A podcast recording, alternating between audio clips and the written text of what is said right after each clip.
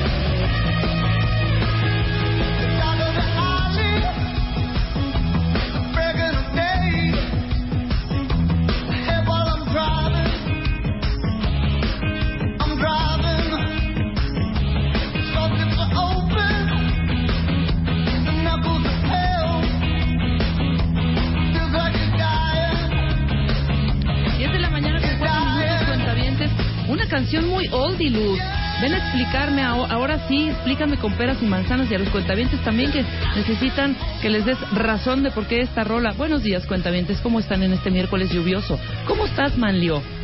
Ahorita te voy a presentar como Dios manda. Déjame, Perfecto. tengo aquí unos, unas conversaciones serias con Luz. Y esta canción na, na, na, na, na, era de una película. Seguramente tú, Manlio, que eres de nuestra misma rodada, sí, eres Over, ¿no? Sí, exactamente. Seguramente la recuerdas. A ver, dame un poco de regreso. ¿Quién está ahí? ¿Es Chapo? ¿Es quién? Pero Chapo, ¿estás volte? ¿Te duele la panza o algo? Ah, no, es la sombra. Juré, cuéntame, juré que estabas con la cabeza así, dormido, totalmente. A ver, dame tantito regreso para escuchar, porque no sirven estos audífonos.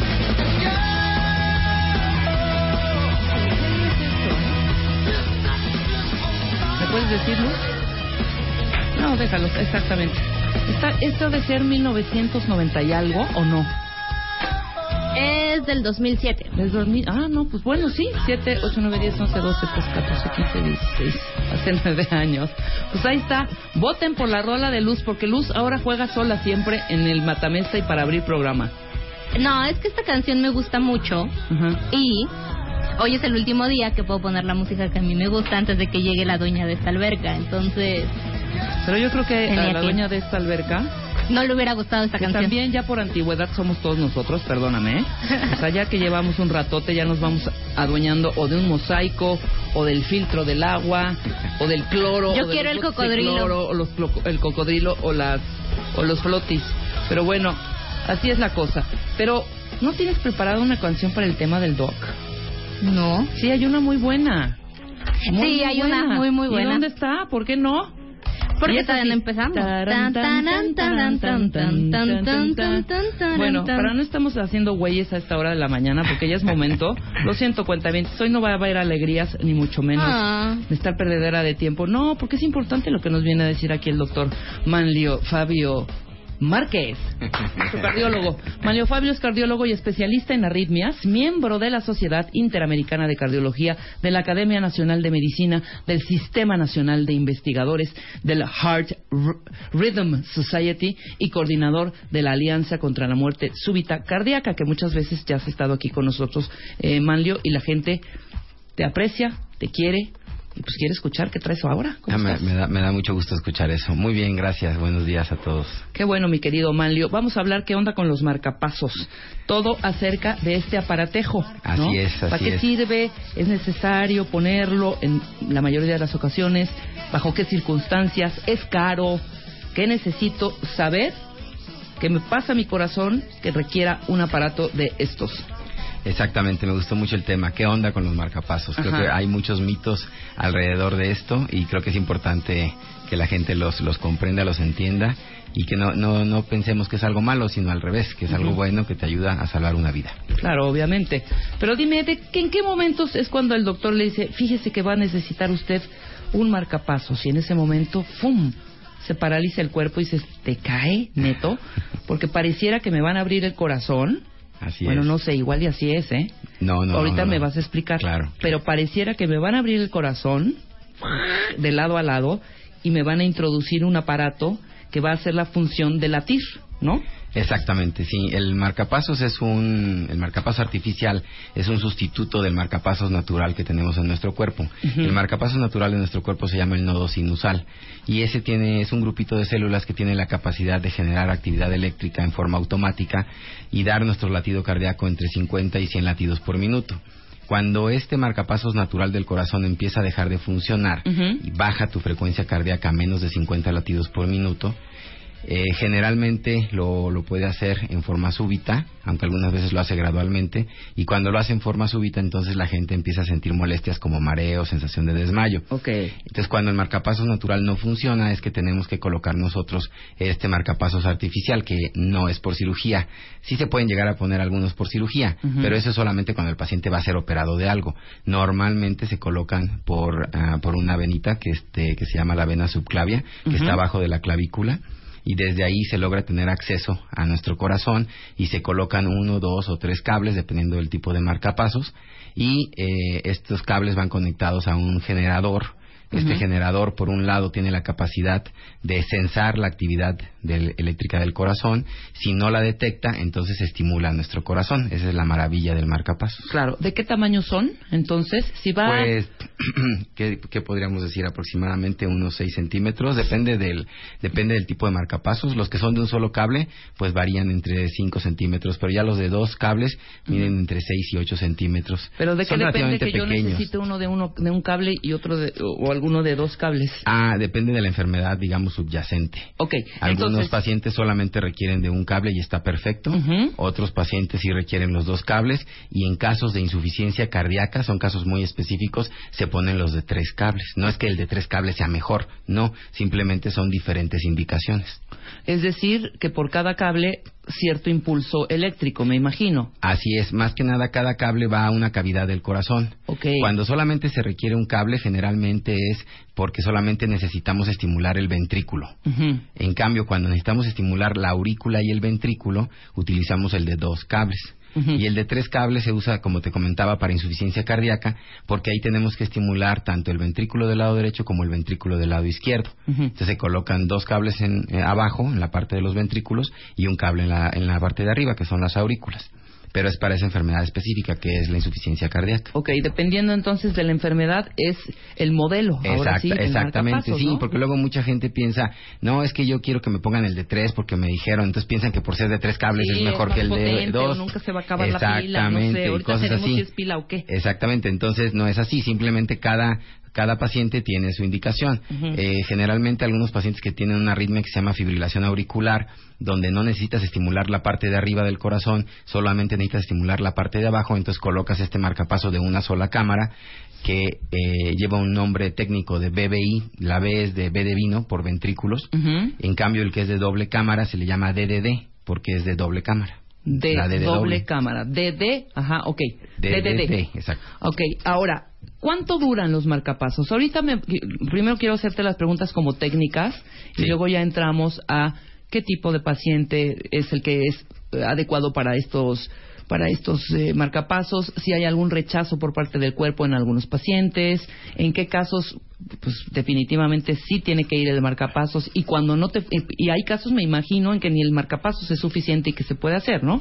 Sí, exactamente. La, los marcapasos tienen una dura- duración variable. Aproximadamente eh, son ocho años en promedio. Pero si tú utilizas mucho el marcapasos, a veces pueden llegar a durar nada más seis años.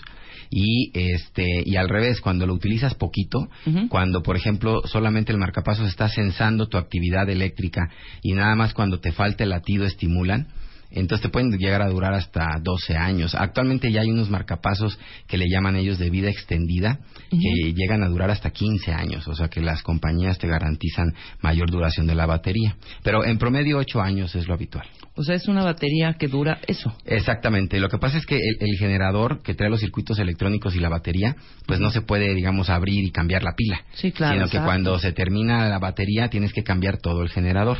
Tienes que volver a abrir la piel, volver a implantar, volver a sacar el, el- el generador viejito, desatornillarlo y colocar un generador nuevo que te dura otros ocho años. Ahora, ¿cuáles son los casos en los que el paciente sí necesita el marcapasos? Ya dijiste tres, Sí. pero me imagino que hay un, un- un- sinfín de Hay, padecimientos. hay muchísimas causas, sí. Lo más importante es que el paciente tenga una, una enfermedad que se llama del nodo sinusal. Te decía yo que el nodo sinusal es el marcapasos del corazón y entonces cuando este nodo falla, lo que se produce son unas pausas. ¿Qué Ajá. significa que haya una pausa del corazón? Significa que deja de latir unos segundos. ¿Cuántos segundos? Bueno, es variable. Las definiciones muy estrictas son de 2.5 a 3 segundos. Ujú. Entonces, entre 2.5 y 3 está como que en el límite. Más de 3 segundos que no lata tu corazón definitivamente no es normal y es donde generalmente colocamos el marcapasos. Ahora, sí es muy importante correlacionar esa parte de, de la pausa eléctrica con, con las molestias, ¿no? Sí, claro. ¿Por qué? Porque algunas personas pueden llegar a tener frecuencias cardíacas bajas porque hacen mucho ejercicio, porque son atletas, maratonistas, et- etcétera. Pueden llegar a tener menos de 50 latidos por minuto y para ellos es normal, su corazón ya lo está compensando y no tienen ninguna molestia y no, es- no es que por eso necesitan un marcapaso. En cambio, a lo mejor una persona que no hace nada de ejercicio, que tiene una frecuencia de 40 por minuto, para esa persona ya no es útil esa frecuencia cardíaca y entonces ¿qué pasa? Pues se marean, tienen desmayos, sensación de desmayos. Entonces, no es que todos los mareos sean indicación de marcapaso, ni todos los desmayos. Por ejemplo, un mareo que te dé en forma súbita, seguido inmediatamente por un desmayo, pues sí, es, es- algo más grave, ¿no? Sí. Un desmayo súbito, por ejemplo, sin previo aviso, ¿no? Mucha gente eh, que está sentado en el comedor, ¿no? Así, y de repente, ¡puc! cae como pajarito, como dicen, ¿no? Que ni cuenta se dio de lo que pasó, ese puede ser. En cambio, el que tiene un desmayo poco a poco, gradual, que va sintiéndose mal primero, y ay, como que se me va nublando la vista y alcanzan a avisarlo, y me siento un poco mal, y luego como que se desvanecen, dicen, ¿no? Ese es totalmente diferente. Entonces sí, la parte, la parte clínica es muy importante de correlacionar con la parte eléctrica. ¿Por qué? Porque nosotros hacemos tanto electrocardiogramas como electrocardiogramas de 24 horas, que se llaman Holter, donde podemos llegar a encontrar estas pausas. Pero te digo, hay que correlacionarlo con la clínica. También, por ejemplo, es muy normal que la frecuencia cardíaca te baje en la noche cuando estás dormido. Sí, claro, claro. Entonces, claro. Si, si en la noche te baja la frecuencia cardíaca, por decirte algo, 48, aunque lo normal sea 50, pues tampoco es muy significativo. Pero si en el día, estando en el trabajo, Traes de la pre- repente la las la- la 48, frecuencia entonces ahí sí, oye. ¿qué está pasando? no? Ujú, Claro. Ahora, eh, en México, o sea, realmente pues, sí se realizan eh, 13.000 implantes de marcapasos al año. O sea, sí es una cantidad bastante prominente, Considerable. pues es considerable. Yo pensé es. que se hacían muy pocos. No, no, no, hay Implantes. muchísima gente que tiene que tiene implantes, implantado perdóname, no es trasplante. No, Implantes, implante, implante, hombre. sí. Ajá. Son, son implantes y este la, la cantidad es tan grande que ya en la mayoría de los hospitales eh, públicos grandes existen lo que se llaman clínicas de marcapasos, ¿no? En el centro médico, eh, en el centro médico 20 de noviembre, del ISTE, en todos los grandes hospitales eh, eh, existen ya clínicas de marcapasos donde van solamente los pacientes que tienen marcapasos para checar la, la funcionalidad del marcapaso y lo que nosotros llamamos la vida media del marcapasos, que luego la gente se confunde, ¿verdad? Porque les dice uno, es que ya nada más le queda una vida media de, de tres años y dicen, ¿cómo a mí? No, No, señor, no, no, no, al al marcapasos, al marcapasos, claro, claro. Sí, porque si no se me asustan. Entonces, se va checando. Eh, habitualmente hacemos el chequeo cada año para ir viendo cómo va bajando la, la batería. Y cuando la batería ya está cercana a su fin de vida media, cuando ya falta menos de un año, ahí ya los chequeos se tienen que intensificar cada tres meses para poder hacer el cambio, pues antes de que se acabe la pila del marcapasos y que el paciente no vaya a tener ningún problema.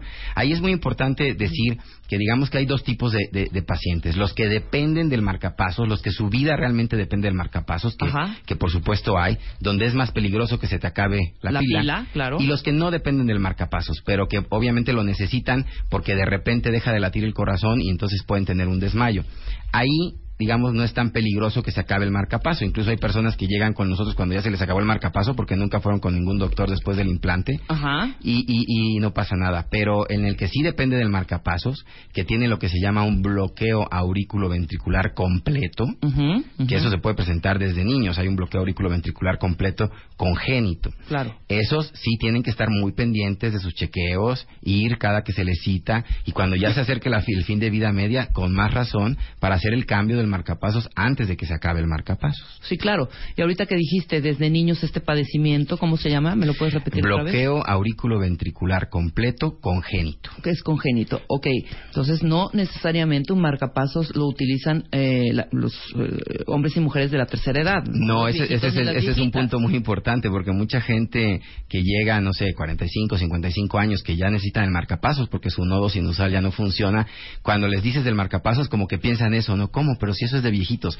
Hay, hay ese concepto porque obviamente al principio eran utilizados más en gente de mayor edad, pero actualmente eh, se, se utilizan en- desde niños de casi casi recién nacidos, ¿no? Hasta hasta cualquier persona. Entonces es muy importante no, no quitarnos esa de la cabeza de que es solamente para gente grande, ¿no? Claro. Ahorita co- y dijiste una frase que me sorprendió un poco. Dijiste, el nodo eh, sinu- eh, sinusal. disculpa. Sinusal. El nodo sinusal ya no les está funcionando con el tiempo. ¿Es normal que el nodo sinusal se desgaste? Sí, pero normalmente lo hace ya a edades avanzadas. Claro. Justamente por eso es que generalmente los marcapasos se ponen en gente grande.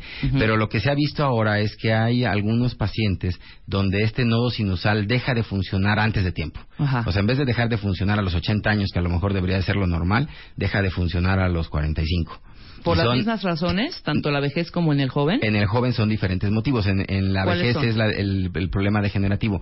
En el joven no se sabe exactamente, pero se cree que hay una mala programación genética de ese marcapasos. Ajá. Y entonces las células tienden a morirse antes de tiempo. O sea, el marcapasos natural, es decir, lo que hace o lo que provoca que el estímulo eléctrico Lata que, el corazón. que posteriormente produce la contracción del corazón. Exactamente, así es como funciona. Pero a ver, explícame eh, con, con un dibujito qué es ese, ese nodo sinusal es una serie de qué cosas es- haz de o cuenta es que un, fuera- apara- es- un aparatito orgánico de carne ¿o? El, ¿Qué el- nodo natural, el nodo sinusal, que es el marcapaso natural, eh, es un grupito de células. Haz cuenta, piensa como si fuera un grupo de mosaicos, ¿no? Ajá. Así, un grupo de mosaicos juntos que tienen la capacidad, ellos solitos, de generar un impulso eléctrico cada determinado tiempo. o sea ese conjunto de células crean una masa ¿Estoy Esa es una pequeña no? masita, sí, exactamente.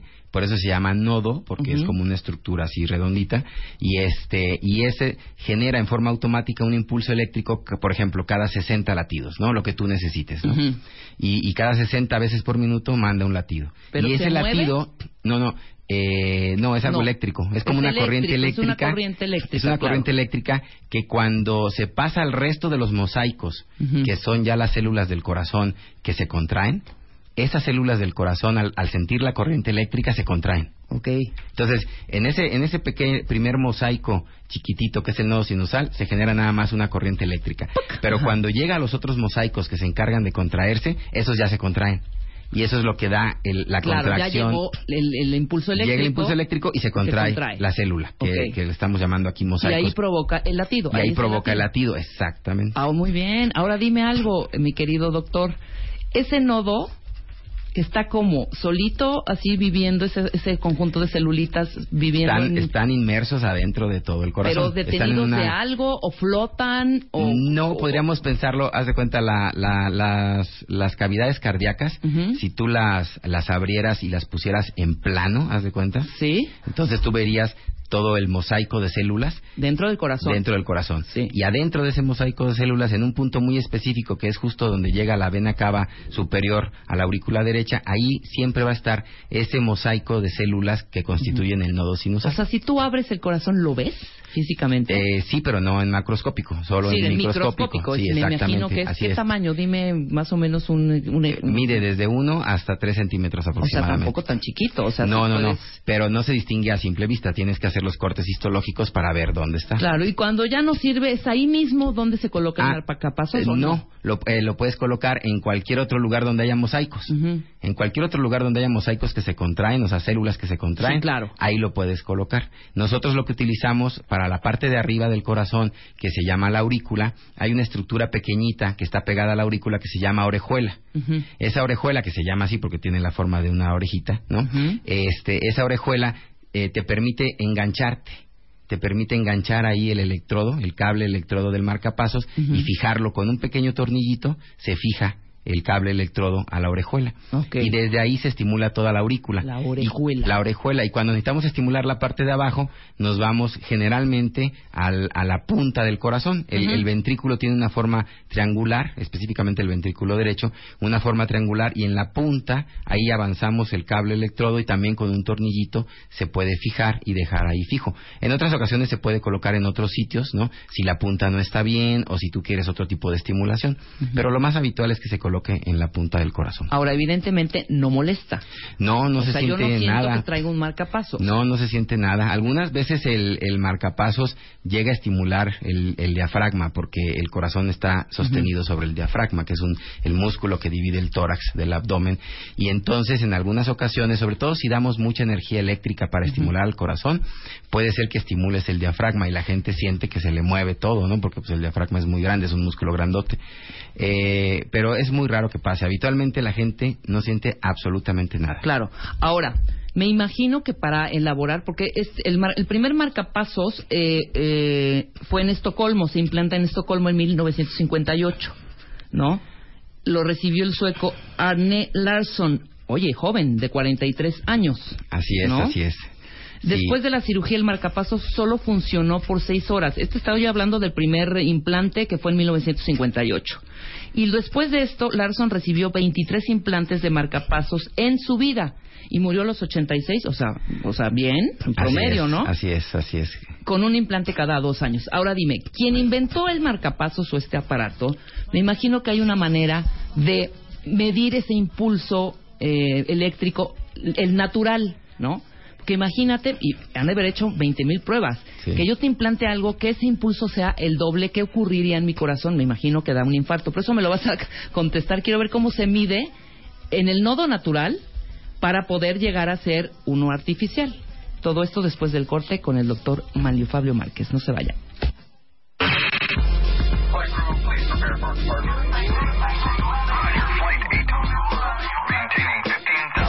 Temporada 11. Ya volvemos. Marta de Baile. Temporada 11. 11. 11. W Radio.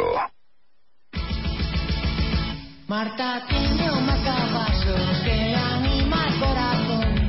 No tiene que darle cuerda. Estamos de regreso en W Radio, 10 de la mañana con 32 minutos. Mira, Susi nos mandó una foto de un marcapasos. Ahorita vamos a tuitear eh, otras fotos más que ya tenemos acá, colocando electrodos en hemodinamia. En hemodinamia. Hemodinamia, sí, así se le llama a la sala donde ponemos los marcapasos. Ok. Es una, es como un pequeño quirófano, no tiene tanta estric- no es tan estricto como un quirófano, pero sí es limpio, es aséptico, tienes que entrar con Claro. botas, etcétera. Se le llama sala de hemodinamia porque habitualmente ahí es donde se hacen los estudios hemodinámicos. Pero ahí también se ponen los marcapasos. Es una sala que tiene eh, un arco de rayos X que se llama fluoroscopio Ajá. para poder ver por dónde pasamos el electrodo a- al corazón. Sí, ya vi, a- es una de esas cavidades. pincitas como las que usamos para que arranque el coche de estas... Como cocodrilos. Sí, como Sí, cocodrilos. Esos son los, para esos las- son los caimanes Los para caimanes, los caimanes para para probar los electrodos. Claro. Como cocodrilos, dice este, y trae unos plugs, así le podemos llamar, Sí, unos taponcitos. unos taponcitos. A mí me parecería que son como los que donde conectas tu iPad o tu iPhone o los audífonos. Ándale, Esos exactamente. plugs que son RCA o no sé qué, que más o menos así. Oye, está bien chiquititito, o sí, sea, son muy son, digo, son son- pequeños. ya son muy pequeños. Antes ese que mencionabas de 1958 eran unas cosas gigantes, eran eran yo creo que fácilmente 15 centímetros, 16 centímetros, eran muy muy grandes. Este, de hecho, los primeros marcapasos de, de estos que hicieron en Estocolmo, la historia es muy curiosa. Lo que usaron de molde para hacer el marcapaso eh, es, la cajita del para bolear zapatos. ¿Conocen la grasa que usamos para Ah, bolear sí, sí, zapatos? la latita. La latita Que es esa como que, que la abres, que es, re- que es así, este, Redondilla. redonda, exacto. Así, así, con ese molde hicieron los primeros marcapasos, imagínate. Sí, sí, sí. No, bueno. La historia es súper interesante. hicieron el molde con, ¿ves la batería de tu coche? Más o menos. Algo así. Oye, bueno, entonces, a ver mi pregunta. No sé si me, si me la puedas eh, responder, eh, doctor, porque pues no sé si si tengas esa capacidad. ¿verdad? No, no es cierto. ¿Cómo se mide ese impulso? Ah, lo que pasa es que en realidad eh, lo que se empezó a hacer ah, primero fue tratar de estimular al corazón colocándole unos cablecitos directo en el corazón a Ajá. nivel experimental en perros se colocaba este este cable se atornillaba prácticamente en la aurícula y en el ventrículo y se fue viendo qué cantidad de energía se, se requería para hacer que el corazón se contrajera ¿Pero qué se mide? ¿Ves Ah, se mide en en voltios. Se mide en voltios, sí, claro. se mide en voltios, sí. Ok, ahí ves, exactamente. ¡pum! Ok, hay que Sí. estimular entonces más Entonces, o menos. Sí, de hecho, el- la corriente eléctrica que mandamos es como si fuera un cubito de energía eléctrica. Ese cubito tiene una altura, que es el voltaje, y una duración, que nosotros le llamamos eh, el ancho de pulso. Entonces, la altura es en volts y la duración es en segundos, ¿no? Sí, En claro, milisegundos. claro, claro. Entonces, ese, esa, ese cubito, hay personas que requieren un cubo más grande, o sea, necesitas más energía para estimular al corazón, y hay gente que requiere un cubito más pequeño para estimular al corazón, requieres menos energía. También de eso depende la vida media del marcapaso. Si tú requieres más energía para estimular a tu corazón, pues se te gasta más. Claro, claro, claro, claro. Ahora, hay una serie de mitos y de mm, eh, realidades acerca de los marcapasos, mi querido Manlio. Que si se acercaba, si alguien tenía marcapasos y se acercaba al microondas, se podía detener, etcétera, etcétera. Te voy diciendo yo algunos y, eh, y tú me vas diciendo, no, eso ya no existe, ya ha evolucionado la tecnología y no va a pasar eso. Para la gente que tiene un marcapasos implantado o algún familiar con marcapasos, ¿te parece? Y hay una serie de preguntas, pero muchísimas, que también vamos a ir ahorita contestando, cuentamientos. No os desesperéis. A ver, entonces, dime primero el, de, el del microondas, que si usabas el microondas teniendo un marcapasos podía llegar a detenerse. Bueno, en, en realidad lo que, lo que sucedía era que el marcapaso se cambiaba a un modo de estimulación fijo. No es que se detuviera y entonces ya no tuvieras actividad eléctrica de tu corazón. Eh, lo, que, lo que se sigue recomendando es que tú prendas el horno de microondas y después no te quedes enfrente del horno de microondas, sino que te retires. Pero en realidad es solamente una precaución. Ya los nuevos marcapasos vienen con una protección especial y los nuevos microondas emiten menos radiación. Entonces ya no hay ningún problema realmente con los microondas. Nada más esa es una precaución. Enciendes el horno de microondas y te retiras y regresas cuando ya haya terminado, ¿no? Cuando haga el pitido. Perfecto. No se puede tomar el sol. No, también eso se pensaba por la por la herida quirúrgica y eso, pero en realidad no tiene ningún problema. Obviamente, pues no tomen el sol con moderación, pues ya sabemos cómo está el rollo con la piel. Exactamente. Ok, las mujeres no se pueden embarazar. No, tampoco, no, no pasa absolutamente nada. El marcapaso está diseñado para que lleves una vida normal, incluyendo a las embarazadas que pueden este, terminar en parto o en cesárea sin ningún problema. Ya no se puede viajar en avión. Bueno. Con eso de que desconecta, tú ponlo en modo avi- avión, Avión. tu tablet, tu celular, etcétera, etcétera. No, aquí no pasa absolutamente nada. En realidad, lo único es que cuando pasan por el, el- este arco que censa... El arco de seguridad. El arco de seguridad, exactamente. Se tiene que avisar antes que tienes un marcapaso para que no pases por el arco, sino que te revisen manualmente. Ok. Lo hacen ellos para ver que solamente suena donde está el marcapasos y que no vaya a sonar también la pierna o no a otro lado. Pero al marcapasos no le pasa nada. O sea, tú puedes pasar por el arco de seguridad, Ajá. va a sonar y no pasaría absolutamente nada. Tu marcapasos sigue funcionando en forma normal completamente. Ya no se puede volver a hacer ejercicio. Eh, hay algunos ejercicios que no recomendamos hacer en exceso. ¿Por qué? Porque el, el marcapaso se implanta justo abajo de la clavícula. Generalmente, si tú eres derecho, se implanta del lado izquierdo y viceversa, ¿no? Entonces, lo ideal es no hacer tanto ejercicio con ese brazo donde está el marcapasos. Ok. Es ejercicios como el golf o el tenis, si es marcapasos está del lado derecho, etcétera, se deben de disminuir, ¿no? Para no provocar mucha tensión y que puedas tú en un momento dado ayudar a que se salga el marcapasos, ¿no? Que eso no queremos, ¿no? Sí, Pero el resto de ejercicio lo puedes hacer sin ningún problema. Sí, pero me dijiste que estaba enganchado, ¿no? O sea, está como con un ganchito y... ¡cuc! Sí, pero a pesar de eso se puede desenganchar. Sí, claro. de hecho, claro. ese es el, el- una de las posibles complicaciones que tenemos, a pesar de que el marcapasos se implanta desde hace más de 50 años, ¿no? Ujú. Sí es se que puede llegar a- se puede a- a llegar colgar. a, colgar y se puede llegar a caer el cable o incluso el marcapasos donde está fijo se puede desplazar hacia abajo. No, pues y no jala todos golf los carros. ni, ni tenis. O Lo mejor con- es hacerlo con moderación, Exacto, exactamente. O busquen otro, Otros deportes. otros deportes, exacto. Ya no se puede hacer una vida normal. Eh, eso es como que mucha gente piensa eso, ¿no? Porque piensa ya no voy a poder usar un celular, ya no voy a poder viajar en avión, pasar por los arcos, pero en realidad no, el marcapaso está diseñado para hacer una vida normal. La gente vuelve a hacer una vida completamente normal y se olvida del, del, del- del marcapasos hasta cada año que tiene que ir a revisión. Lo único que no se puede hacer es eh, meter al paciente a un estudio que se llama de resonancia magnética. Aunque, aunque es importante saber, hay ya unos nuevos marcapasos eh, que son un poquito más caros, pero que te permiten meter al paciente a la resonancia magnética. Ok, Pero ahora en términos generales no se puede entrar a resonancia magnética. no se puede. Ok, sí, ahorita vamos a dar esa lista que también está súper interesante, cuentavientes. ¿Con qué cosas que usamos eh, cotidianamente hay que estar, hay que tener precaución? ¿Qué es muy seguro y que hay que evitar? ¿Te parece? Te voy Sí. dando la lista y me dices esto evítenlo, esto no hay problema, etcétera, etcétera. Voy con las de uso personal, que son eh, computadoras, tablets, fax, impresoras, copiadoras, teléfono, toda esta parte tecnológica. Todo eso es seguro, no hay ningún problema. Ok, agarrarlo con la mano opuesta del brazo del lado, eh, brazo opuesto al eh, donde No, esa era una ¿o recomendación también que teníamos en los marcapasos hace más de 10 años, donde les recomendamos al paciente eh, tomar el teléfono celular del lado opuesto donde estaba el marcapasos, porque esos celulares, ¿se acuerdan de los tabiques esos? Sí. Emi- emitían mucha radiación, pero actualmente ya los nuevos celulares ya no emiten tanta radiación y ya no hace falta tener esa precaución. Perfecto, entonces ya puedo, o sea, mi smartphone perfectamente lo puedo usar, no hay ninguna bronca. Los GPS, radares, o sea, el, el radar de tráfico, obviamente. Mantas eléctricas, secadoras, máquinas de afeitar y aparatos de masaje sin problema. Todo eso sin ningún problema, exactamente. Lo único que no se recomienda, por ejemplo, es dar el masaje directamente sobre donde está el marcapasos, obviamente, porque hay algunos marcapasos que tienen una función que sensa el movimiento.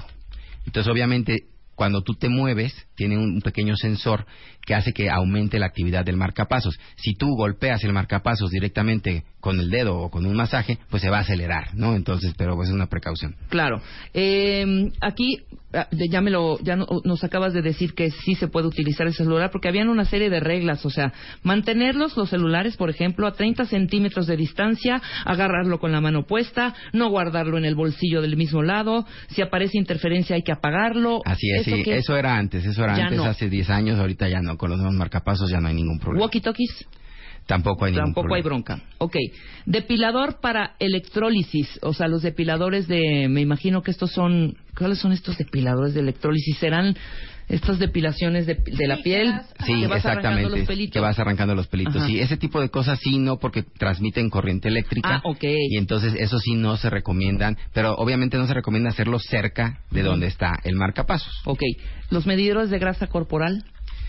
Eh, esos no sé cómo, cómo, cómo funcionan exactamente. que, como cuando vas con la nutrióloga es como justamente con la electricidad Ah, hace la ya. separación entre tu masa corporal y la grasa corporal. Eh, Si perdón, emite- masa muscular si y la emite algún corporal. tipo- Si emite de- algún tipo de corriente eléctrica, mejor no. Evitarlo, Es, mejor evitarlo. Y esto me, me encanta. Acercar cualquier imán a menos de 30 centímetros del dispositivo. Ah, eso es muy interesante. Resulta que para, para poder vigilar los marcapasos hace mucho tiempo se inventó un método relativamente sencillo que era que el marcapasos podía ser sensible a un imán. De tal manera que tú desde afuera podrías colocar un imán y el marcapaso lo, se- lo detectaba y entonces mandaba un impulso eléctrico fijo durante cierto número de latidos. Eso lo seguimos teniendo en los marcapasos y se puede seguir utilizando. Pero el punto es que no te pongan un imán. Por ejemplo, las camas que hay en algunos hoteles que tienen imanes te dicen Claro. no se po- no se acueste usted aquí si tiene marcapasos. ¿Por qué? Porque te cambia el modo de estimulación del marcapasos y eso a algunas personas les hace sentirse mal. Ok. La resonancia magnética que ya dijiste que hay que avisar porque no se puede, ¿verdad? Así es, exactamente. Ok, y aquí hay algo que también es muy interesante. ¿Qué onda con los, eh, con los electroshocks? Por ejemplo, supongamos que, bueno, tiene el marcapasos, pero le da un infarto y hay que reanimarlo. Bueno, generalmente como son situaciones de, de- de emergencia, pues no hay mucho que se pueda hacer, hay que verificar el marcapaso después de haber dado el choque eléctrico, ¿no? Cuando nosotros sí sabemos que se va a dar el choque eléctrico, lo que se tiene que hacer es poner el marcapaso en otro, mo- otro método, otro modo de estimulación donde no detecte ese choque eléctrico para que no, no haya ningún problema. Ok. Y eso lo podemos hacer. Por ejemplo, algunas personas que requieren operarse, sí tenemos que apagar, entre comillas, el marcapaso. En realidad lo que hacemos es que lo dejamos fijo, lo dejamos, evitamos que sense nada y entonces cuando el, el- el cirujano utiliza el electrocauterio, que emite energía eléctrica, el marcapaso no lo detecta, sigue estimulando en forma normal, fija, y cuando acaba el procedimiento o al día siguiente se puede volver a poner ya el marcapasos en modo normal. Esa sí es una precaución importante que deben de saber los cuentavientes. Ah, perfecto. Ahora, eh, por ejemplo, todos estos aparatos que son de motor, que los agarramos con, por ejemplo, la cortadora de césped.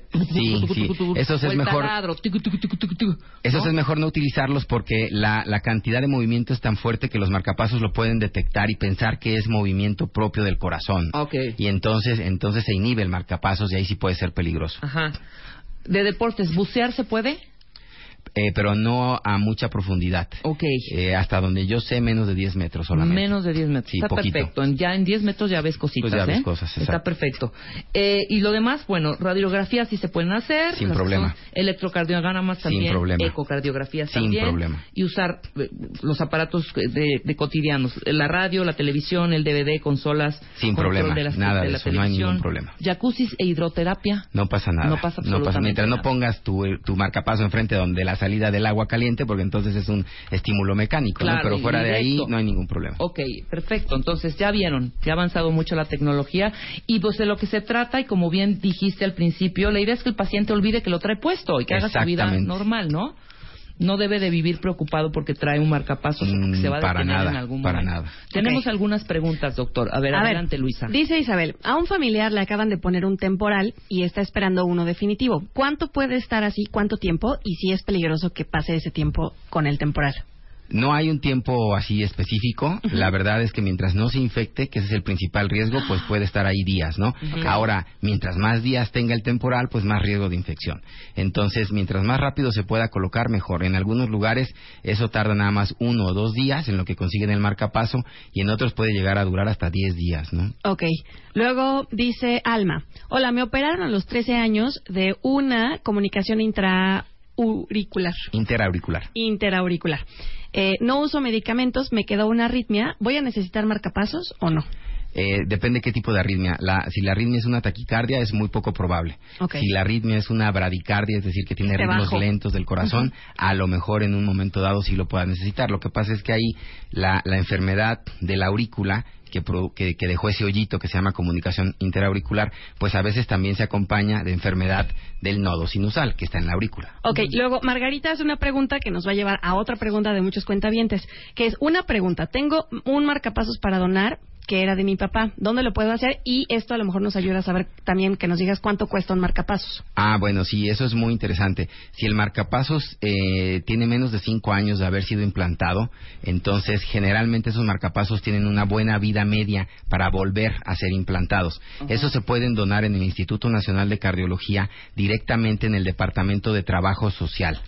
Entonces, la gente acude a trabajo social y ahí se hace un levantamiento de, bueno, de quién era el marcapasos, por qué se lo pusieron, dónde se lo quitaron, todo eso. Y ese marcapaso pasa por un proceso de reesterilización perfectamente estandarizado que tenemos en el instituto para poder ser implantado en otra persona, ¿no? Y en ese mismo proceso, pues obviamente el, el familiar en este caso autoriza que es una donación y que se puede utilizar en otra persona sin ningún problema. ¿Y cuánto cuesta un marcapasos? Bueno, el marcapaso solito puede costar entre 30 a 50 mil pesos, el marcapa, el puro dispositivo, ¿no? Pero obviamente hay que agregar los costos de, de la sala, los costos del hospital y en algunos casos los honorarios médicos, dependiendo de dónde se implante, y eso hace que los marcapasos pues puedan costar desde 50 hasta 250 mil pesos, dependiendo de, de dónde se implante.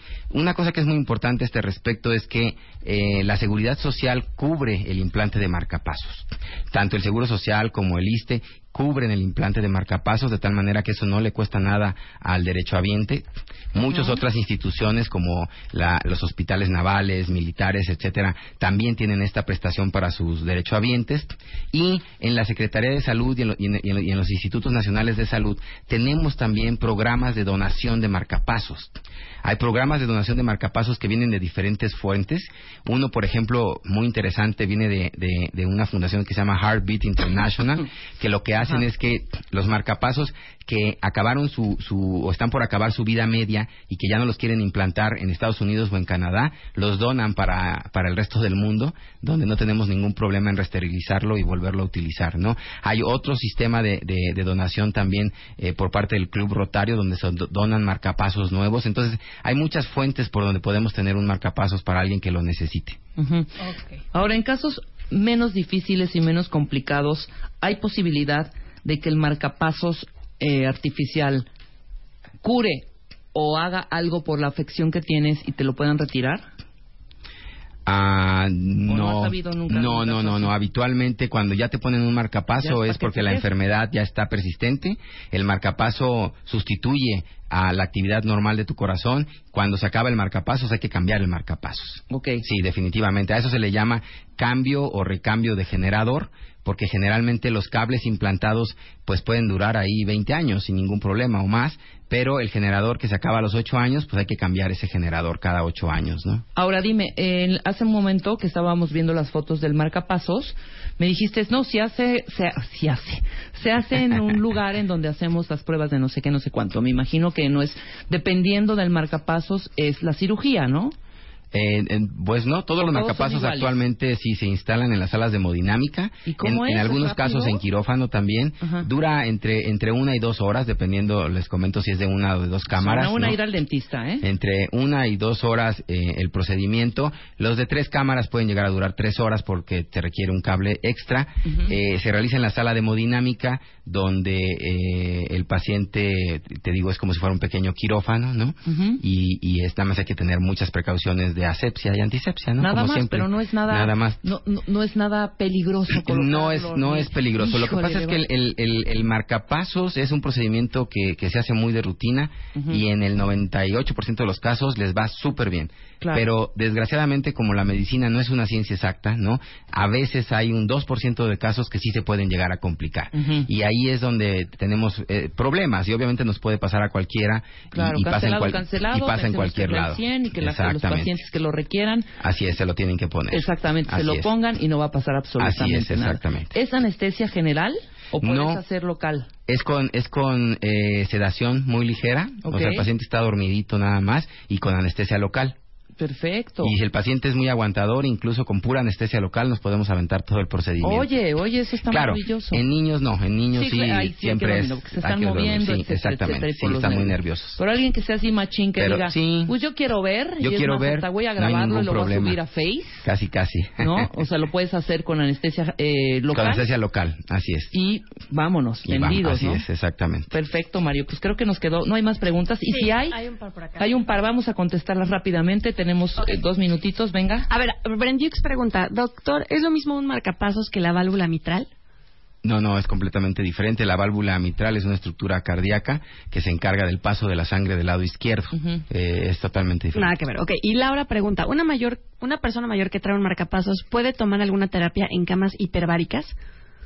En cama hiperbárica, La hiperbárica ah, la es de, esta de- oxígeno, de ¿no? A presión. Sí. Sí, no hay ningún problema. Ningún no pasa problema. nada. no. Bueno, Sí. hay un montón de preguntas que igual ya Te las mandamos, doctor. Claro que las sí, con mucho gusto, con mucho Entonces, gusto. el doctor está en Médica Sur y estás también en el ABC de Observatorio, ¿verdad? Así es, en En los Médica lugares. Sur estás en el consultorio 725 en la Torre 2, cuentavientes. El teléfono se los doy en este momento y los vamos a tuitear también.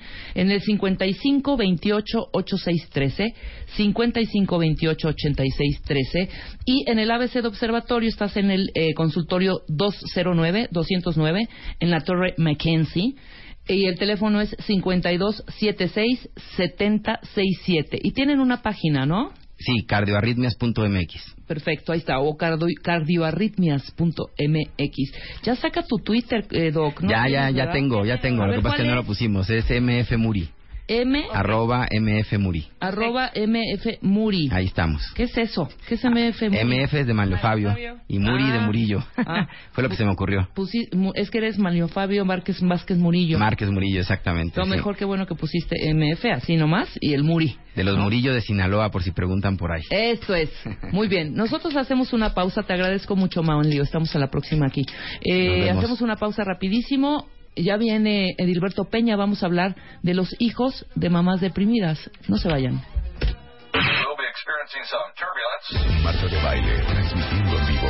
Last more than 10, 15 minutes. Temporada 11.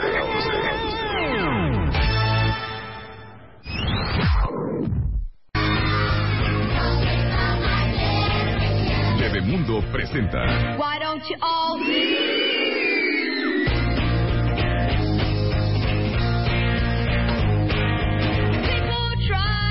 Estamos de regreso en W Radio, querido y adorado cuentavientes. Bueno, y querido y adorado también. ¿Cómo estás, Eddie? Muy bien. aquí, Edil. corriendo, pero llegué. ¿No has ido últimamente a ningún concierto? ¿Que nos Este, no, comentar? todavía no, me pueden volver a trolear viene con Flans alguna otra vez, canción. ¿eh? Sí, sí, ya vi. Bueno, No, ah, nos bueno. vamos a invitar además ¿sabes? al programa. Fui al de Cristian Castro y Alex Sintre. Oye, ¿qué tal, eh? Súper bien, ¿eh? Porque sí están, está- vinieron a Sí, presentar el, los oí. El eh, show que iban a que iban a hacer en el Auditorio En el Nacional, ¿no? Auditorio Nacional fue 24 de junio. Y ahí estabas tú cante y Ahí cante. estaba yo, no, no, podrás olvidar como yo nunca. Alcanzo todos los tonos. ¿eh? Sí, bien, hijo, muy bien. Bueno, pero no viene a hablar de música ni de No, los no, no, conciertos Dios de Gilberto. Peña el día de hoy. Neuropsiquiatra, maestro en ciencias médicas y director de investigación del INCIDE, Instituto de Neurociencias, Investigación y Desarrollo Emocional. Muy bien. ¿Qué onda con los hijos de las mamás deprimidas? Oye, hasta yo ya me deprimí con el tema. ¿Qué onda? Hijo, es que de veras es un tema súper frecuente ahí en la consulta. ¿Cómo no? Y de hecho hasta podríamos cambiarle el título al programa para ponerle La depresión se contagia, ¿no? Sí, claro. Por- No, y de hecho sí, ¿no? Sí, e- eso es lo que revelan todas las investigaciones que se han hecho en hijos, en niños de madres deprimidas. El factor que dispara en todos los seguimientos, hay estudios que se han hecho hasta 13 años de seguir a los niños, eh, es el incremento mm, muy, muy, muy grande en la prevalencia de depresión en los hijos de madres deprimidas. Pues Ah. tengo un dato aquí que dice el riesgo de transmisión de depresión de mamás a hijos es del 37%, o sea, un número alto, ¿eh? Está bien feo. Fíjate, para población en general, el riesgo que tiene cualquier persona de tener depresión, aquí en México es de un 9%. Ujú. Pero si tú eres hijo de una madre con depresión, esto se incrementa hasta el 37%. Ok.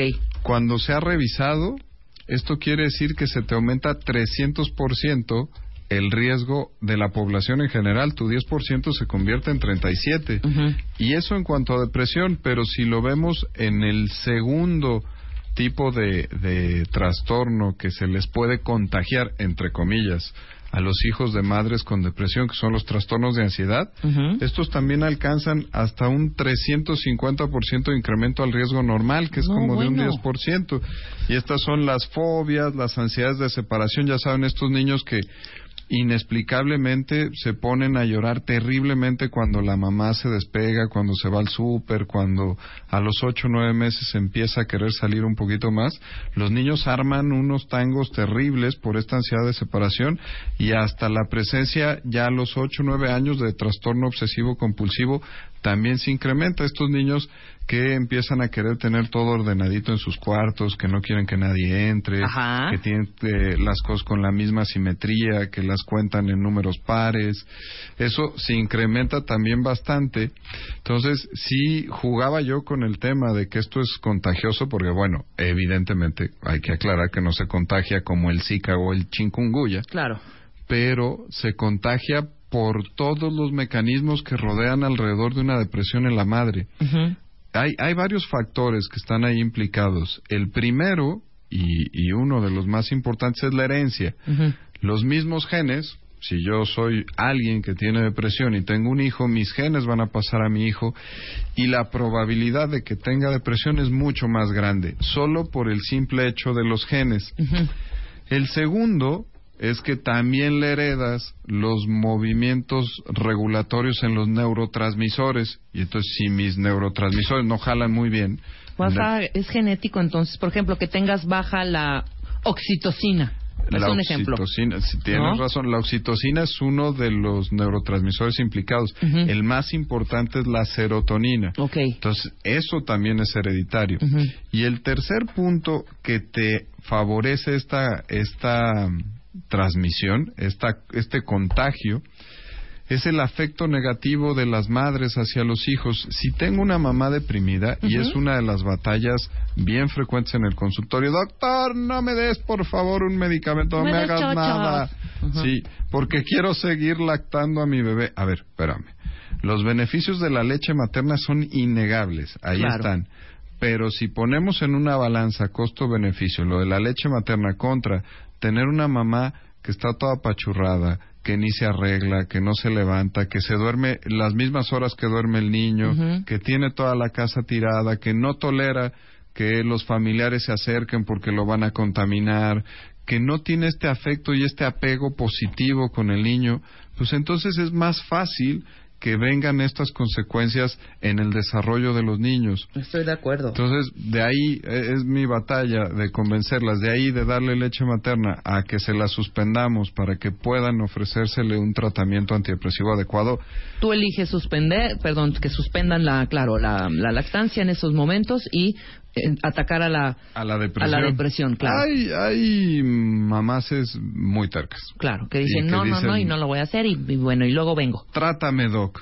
Ah, bueno, ¿quieres que te dé chocho? Sí, pero oye, el chocho se pasa por la leche materna. Pues sí, pero ya hablé con mi pediatra y me autorizó. Hay algunos, no hay ningún antidepresivo autorizado en la lactancia, pero Ajá. por experiencia podemos utilizar algunos. La realidad es que no les va tan mal a los niños, no les pasa absolutamente nada. Solamente en las investigaciones se ha demostrado que son un poquito más mm, llorones y quejones y latosos en el momento en el que la mamá está tomando el antidepresivo. No, no es un cambio de manera de ser para toda la vida. Entonces, sí, les advertimos, Bueno, se les Por lo comenta. menos hay una luz en el camino para Sí. aquellas que quieran seguir lactando y estando también medicadas por lo que tú prescribiste, ¿no? Sí, van a llorar un poquito más, Ajá. pero este sí es otro de los factores bien importantes. Y así como hay factores que te predisponen a que presentes la, la depresión asociada a, a la depresión materna, hay factores que lo moderan. El número uno para moderarlo es el señor papá. Los señores papás que siempre estamos anulados en los primeros meses de esa relación idílica madre-niño donde ni nos pelan, desgraciados. Eh, si el Ustedes señor involúcrense más. es correcto. Si el, si el papá tiene una mamá que está deprimida, un factor que le favorece a que ese niño pueda protegerse contra presentar depresiones en los siguientes años de su vida es el involucro del padre. Que el padre esté ahí, que el padre esté sano, que el padre esté demostrando y haciendo ese vínculo afectivo que no está pudiendo hacer de manera efectiva la madre, ese es un buen factor. El segundo, pues es todo el tiempo que dura la depresión y ese es lo de sentido común y lógica. Mientras más rápido mejoremos esa mamá deprimida, pues ese chamaco le va a ir mejor. Y el tercero, pues son las características del niño, ¿no? Cada niño nace con un armamento, sí, naz- nazco con los genes de mi mamá, de mi papá, revueltos, y en ese revoltijo nacen con características diferentes. Ahí ven a los gemelos que tenemos eh, gentes que son gemelos y tienen los carácter, el tipo de carácter Diferente muy cada diferente. uno, claro, Sí, claro, entonces, las características propias de cada chamaco. Hay chamacos que pues les puede pasar la Segunda Guerra Mundial por encima que no se van a deprimir. Entonces, esos son factores bien, bien importantes. Ahora, pero dime una cosa, vamos a diferenciar, vamos a hacer la lista de unas y la lista de otras, porque una cosa es ya estar deprimida y embarazarte deprimida Ey. y tener a tu baby deprimido Sí. y ahí ya no hay, pues sí, se convierte eso en depresión postparto o sigues con la misma depresión o son dos depresiones diferentes, no entiendo. No, e- eso sí hay que aclararlo rete bien. Si tú padeces de depresión previo a, a embarazarte, el- lo más frecuente es que mejores durante el embarazo. O sea, pacientes, personas que se me embarazan a la mitad de un tratamiento antidepresivo. Ajá. El boom de hormonas femeninas y todas Claro. las que se producen en el embarazo Hace que te prendas y vámonos para arriba, ¿no? te pones padrísimo en el 90% de las ocasiones. Ok. Entonces les viene muy bien.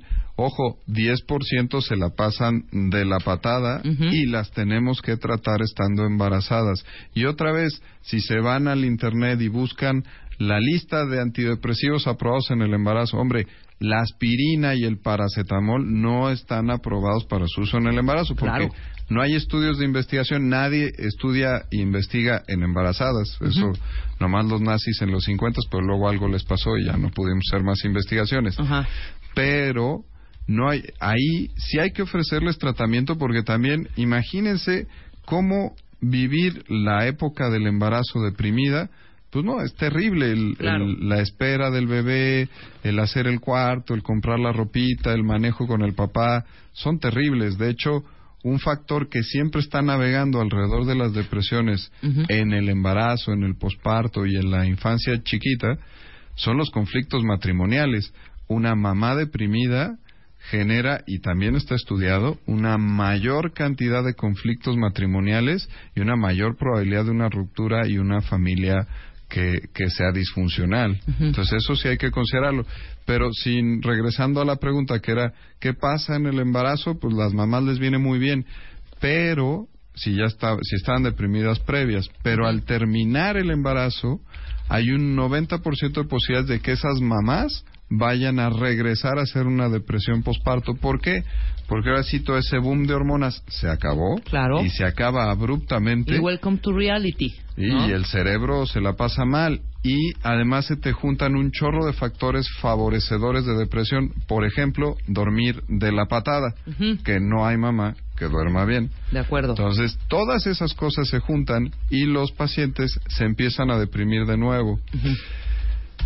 Decía yo, 90% de las que previamente estaban deprimidas mejoran en el embarazo y luego tienen a su bebé y se vuelven a deprimir.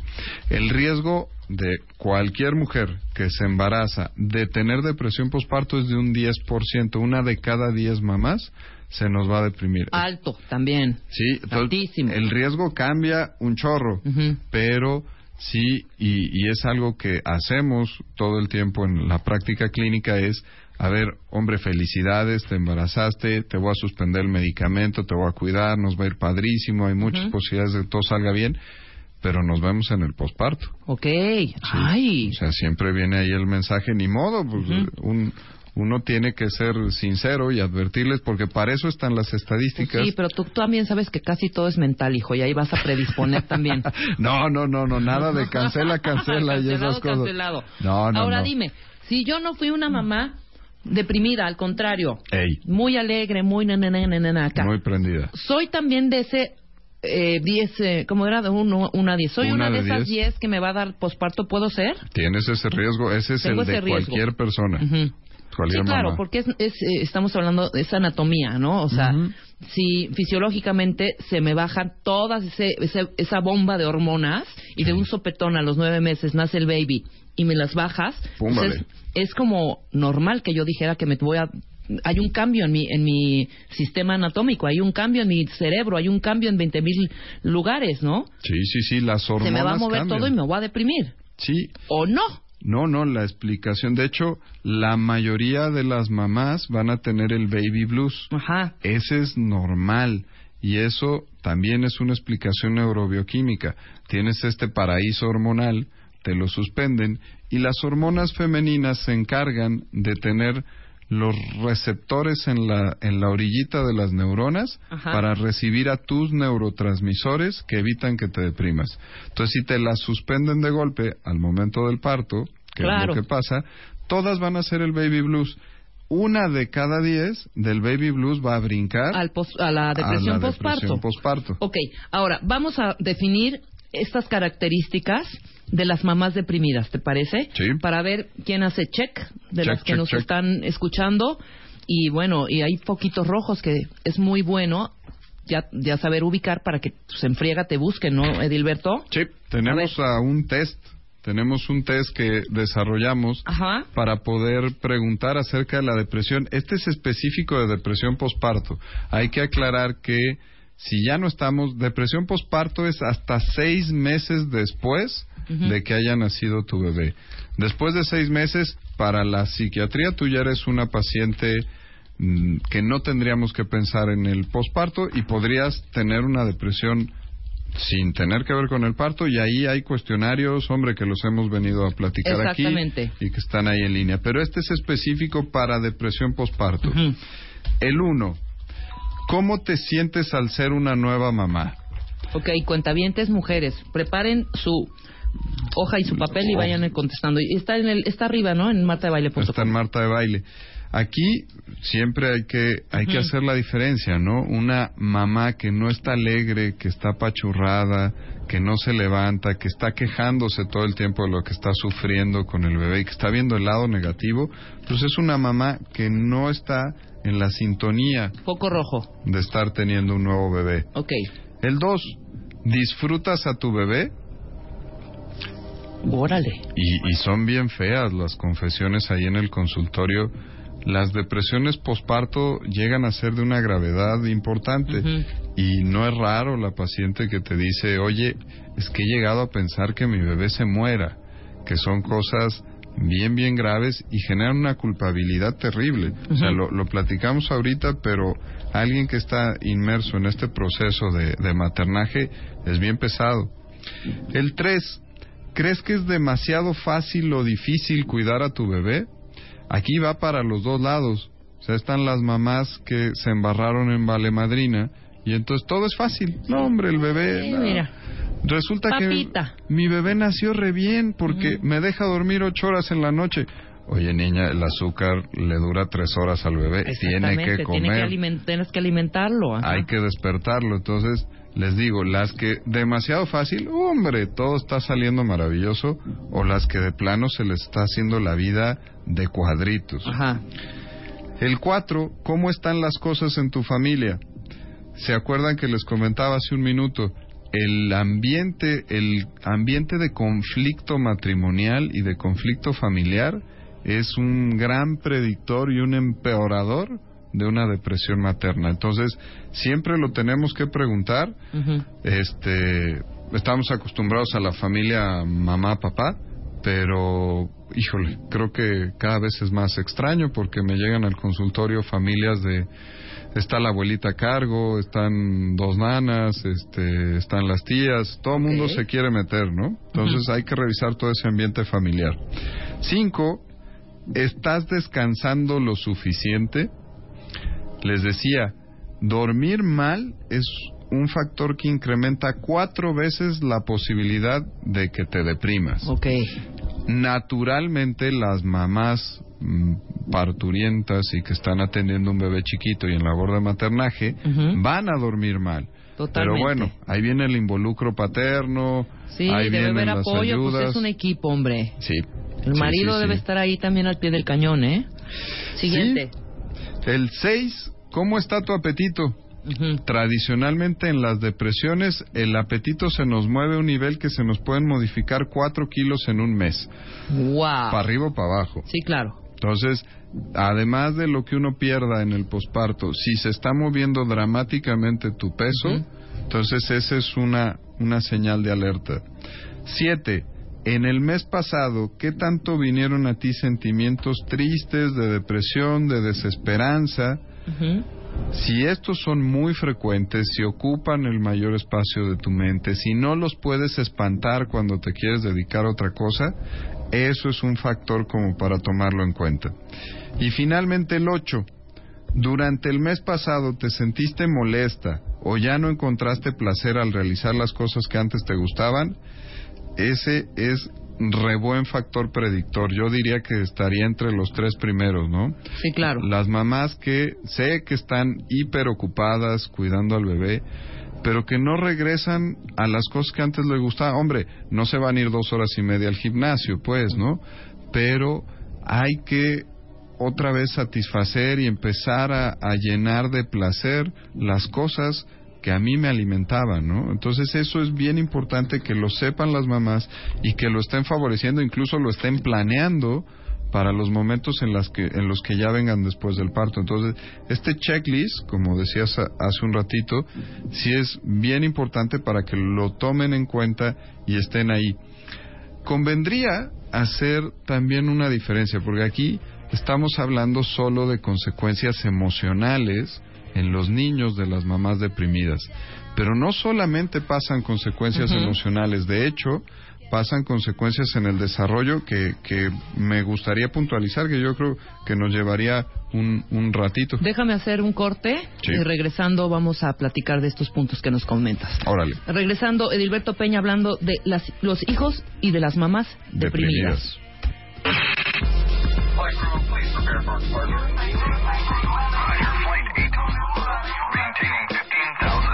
Temporada 11. 7, 6, 5, 4, 3, 2, 1, 0. Estamos de regreso. Temporada 11. Con Marta de Baile. Continuamos.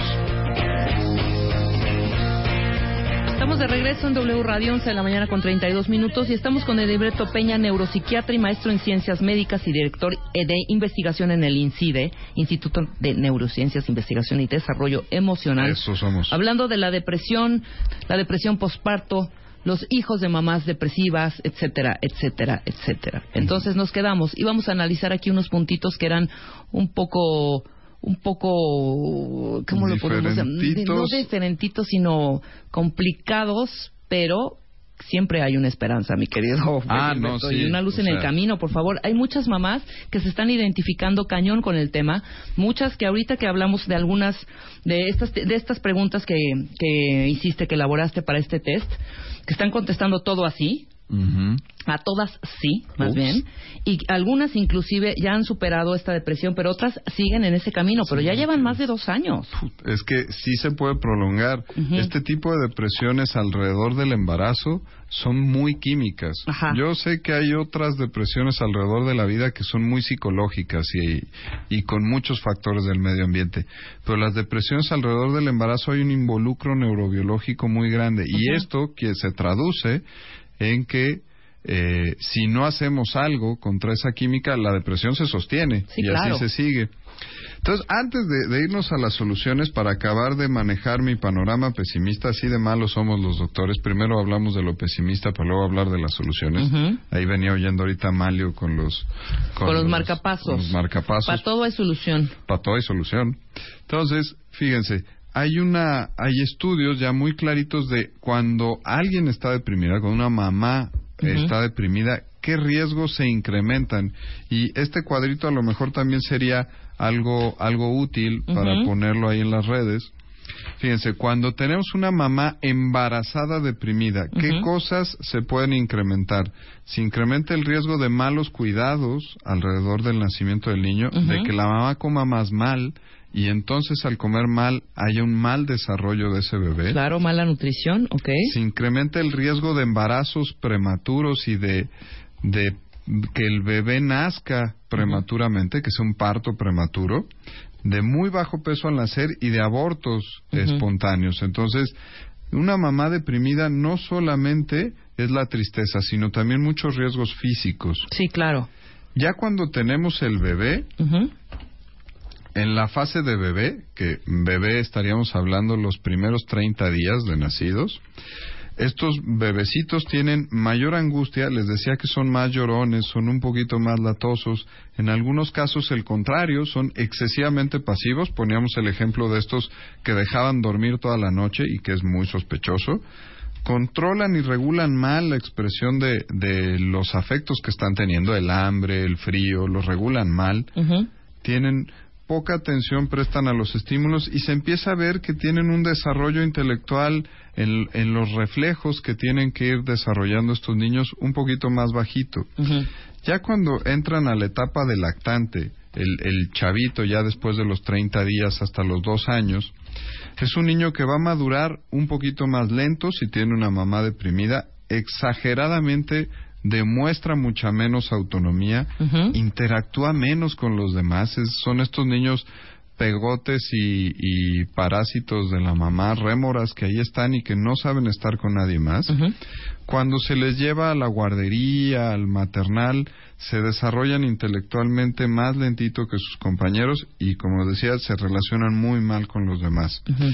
Ya cuando estos chamacos llegan a la etapa escolar, ya formalmente de ir de preescolar para adelante, se adaptan muy mal. Son estos niños que se convierten en Spider-Man en las rejas de las escuelas porque no quieren que las mamás los dejen. Eh, no a los cambios que pongan las maestras, cambios de juegos, cambios de clase, no se adaptan y tratan de hacer lo que ellos quieren. Tienen muchas dificultades para expresar de manera adecuada sus sentimientos. Ellos son exagerados en la expresión de sus sentimientos. Si algo los enoja, ellos expresan un enojo impresionante o si algo los pone tristes, igual no los regulan bien. Tienen más índices de, de hiperactividad y de inatenciones con mayor facilidad hacia tener eh, trastorno de, de déficit de atención y ya si se les mide el coeficiente intelectual cuando se comparan hijos de mamás deprimidas contra hijos de mamás no deprimidas, el coeficiente intelectual es significativamente menor. Y de ahí nos vamos ya a los alacranes y a los Hijo, monstruos, mano, a los adolescentes. que ya son los adolescentes. Ahí ya tenemos la combinación de lo que pasó con mis genes, el apego y la confianza que pude desarrollar con mi mamá en los primeros años, la situación de conflicto alrededor de la familia y ahora mi conflicto de adolescencia. Y ahí sí era donde les decía 300% de incremento en, las, en los índices de depresión, demuestran súper mal los afectos y ya de por sí no los sacamos de los monosílabos a los adolescentes. ¿Cómo te fue? Bien. Bien. ¿Qué pasó en la escuela? Nada. Ah, ¿Conociste X, gente nueva? No. X, ¿Te dejaron tarea? X. algo. Algo. Exacto, exacto. Entonces, ahora, pues ya son los que los que se van a hacer tribus urbanas de emos, de darks. Digo, no quiero molestar a nadie que tenga esas aficiones, pero pasa un poquito más.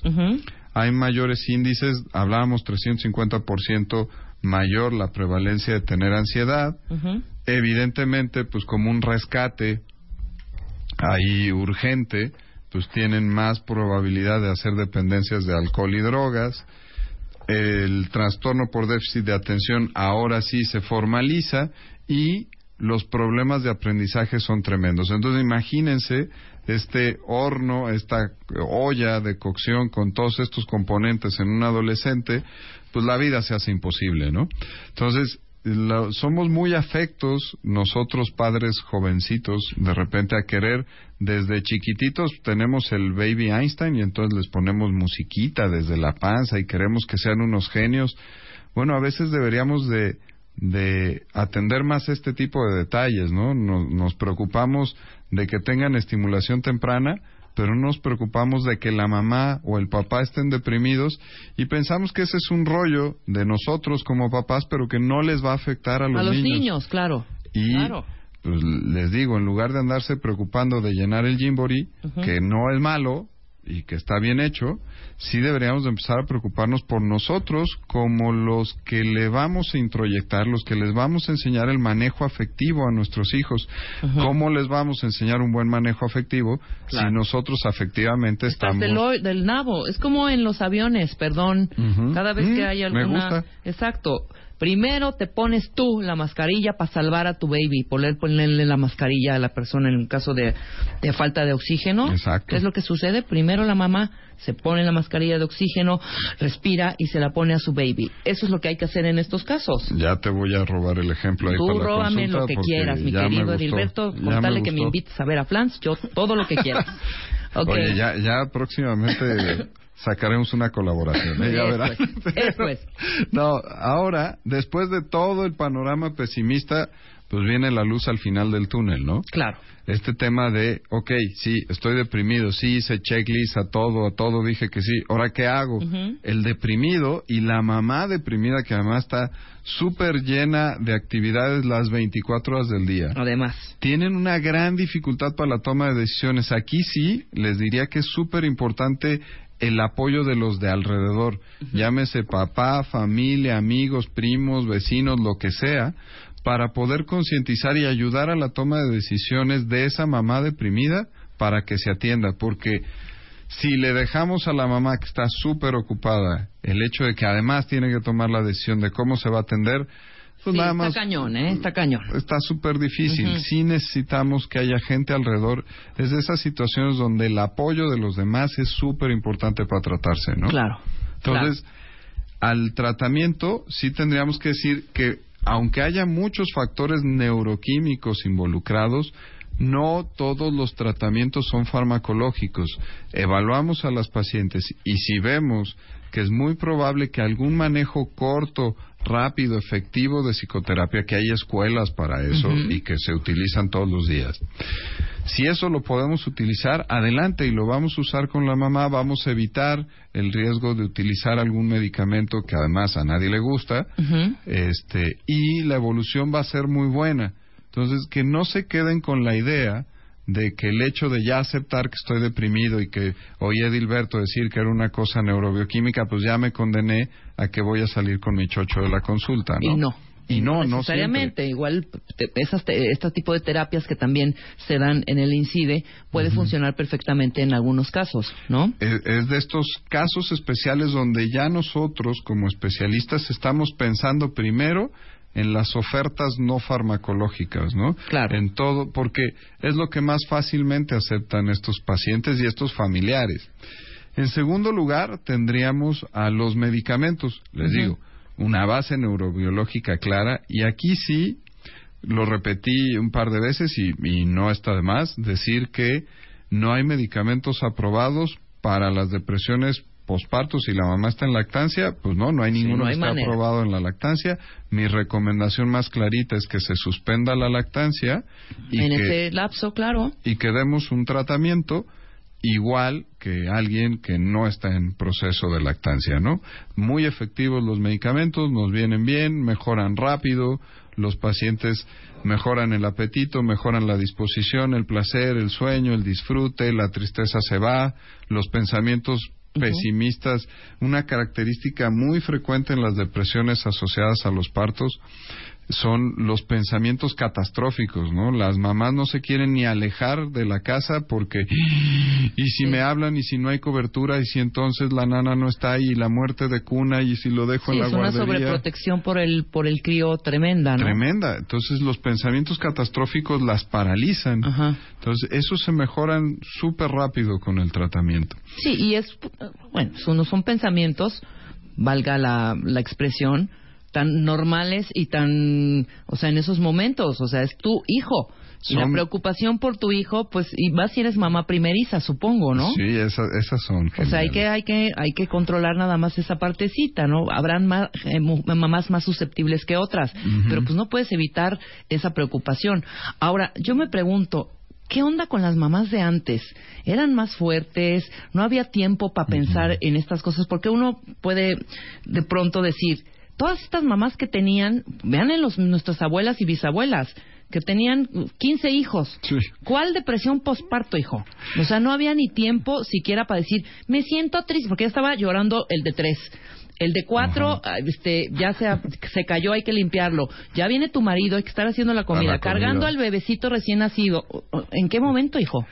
Siempre han existido y la prevalencia es exactamente la misma, pero el problema, y mira, ahí tengo a mi propia familia para platicarlo, la familia de mi mamá son 10 hermanos, Ajá. mi mamá es la tercera y si en algún momento mi abuela llegó a tener alguna depresión postparto o más de alguna vez estuvo incapacitada por alguna cuestión física, estaban los hermanos mayores.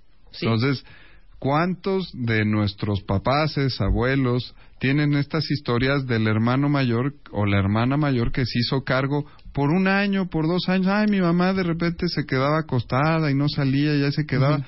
Pero ahí estaba la hermana que cubrió. Entonces, no se veían pues porque siempre había alguien que cubriera. Claro. Con el ritmo y las características de la vida actual, no hay quien te cubra. Sí, no, no, no. Por eso digo, pero era diferente. Era y diferente. también la manera de ver la vida era diferente, porque en esas épocas, pues para eso vivían, para cuidar a los hijos, para tener hijos, para cuidarlos y para también estar eh, proveyendo al marido de, Al marido. de alimento y de, de calidez y de, y de, de 20 mil cosas más. Pero en fin, Pero el cuidado- marido no estaba en la casa en ningún momento, hijo. No, el cuidado era ¿Y diferente. dónde que no había ni luz? No había ni- se acostaban temprano y se dormían Ujú. prontito, dormían más horas. Pero el cuidado era diferente, había más ayudas, les digo, estaban los demás hijos, pues estaban los vecinos, Sí, estaba claro. la comunidad, estaba el barrio, que ahora pues cuántos de ustedes cuentavientes no conocen ni a los vecinos del edificio. Exacto, estoy de acuerdo con y- eso. y Tampoco hay encima ayudas. Le vas a dejar al, al vecino del edificio a tu bebé porque tienes que correr a resolver un trámite y entonces ya te surgen la contrapeso, que son todos los riesgos que escuchas todos los días. Y si mi vecino de enfrente es pederasta, Sí, claro, también, también pensame, y más si traes esos pensamientos fatalistas, menos vas a Sí. acudir a, a un extraño, a pues. una ayuda. Los riesgos son ahora un poquito más grandes y entonces estos pensamientos catastróficos, como tú bien dices, sí son frecuentes, sí son normales, se convierten en anormales cuando disfuncionas y haces que disfuncione el medio a tu alrededor. O Claro, sea, cuando tú no funcionas, cuando ya no te paras ni siquiera a hacer el desayuno a tu marido, no tienes ganas de pararte en todo el día, estás dormida como decías tú, ¿no? Que duermen las mismas horas que el bebé. que el bebé, igualitos. Exactamente. Sí, que y es el pretexto tal vez, ahorita que se durmió yo me voy a echar otra pestañita. Otra ¿no? pestañita y luego quién lavó los biberones. Claro, y tampoco se integran rápidamente a su vida laboral, que eso quizá podría en algún momento ayudar a salir de esa depresión o de, de esta depresión posparto, porque ya definimos perfectamente cómo era la parte blue, ¿no? El blue, sí. esa es diferente y esa es mucho más fugaz. ¿sabes? Y pasa. A todos. ¿no?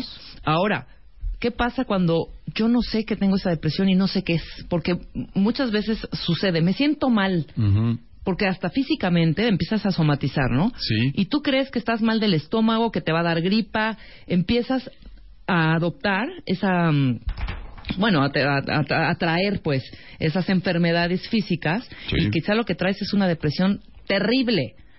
Ya en Bebemundo está el artículo, está definido cuáles son las características que definen a una mujer cuando está deprimida, la posparto y eh, aquí también en el programa hemos hablado de depresión, pero 20 mil veces Sí. para poder identificarla. No es algo fugaz, es algo que permanece y es algo que te inhabilita, que no te permite estar funcionando en sociedad, en comunidad, en tu trabajo, con En tus la relaciones, familia. con tus hijos, etcétera, etcétera, Sí. ¿no? O sea, es un tema serio. Sí, el, el punto y la clave aquí, como bien dice, se llama funcionalidad. Y lo pongo en el ejemplo de los pensamientos catastróficos. Si los pensamientos catastróficos te sirven para que tu bebé no se enferme, para que no lleguen los gandallas de los primos con las manos puercas de la calle y los agarren así, hombre, está maravilloso. Si te sirve para hervir las mamilas tres veces para que queden súper esterilizadas, genial. Pero si estos pensamientos catastróficos te inutilizan para no poderle dar la mamila porque lleva cinco hervidas, pero quién, qué tal que se quedó ¿Qué un tal se bicho. quedó un bichito ahí? Sí, qué le- horror, leí oye. en las noticias ayer que hay una infección por estreptococo. Las manzanas tienen listeria y entonces me la pegué con las manos.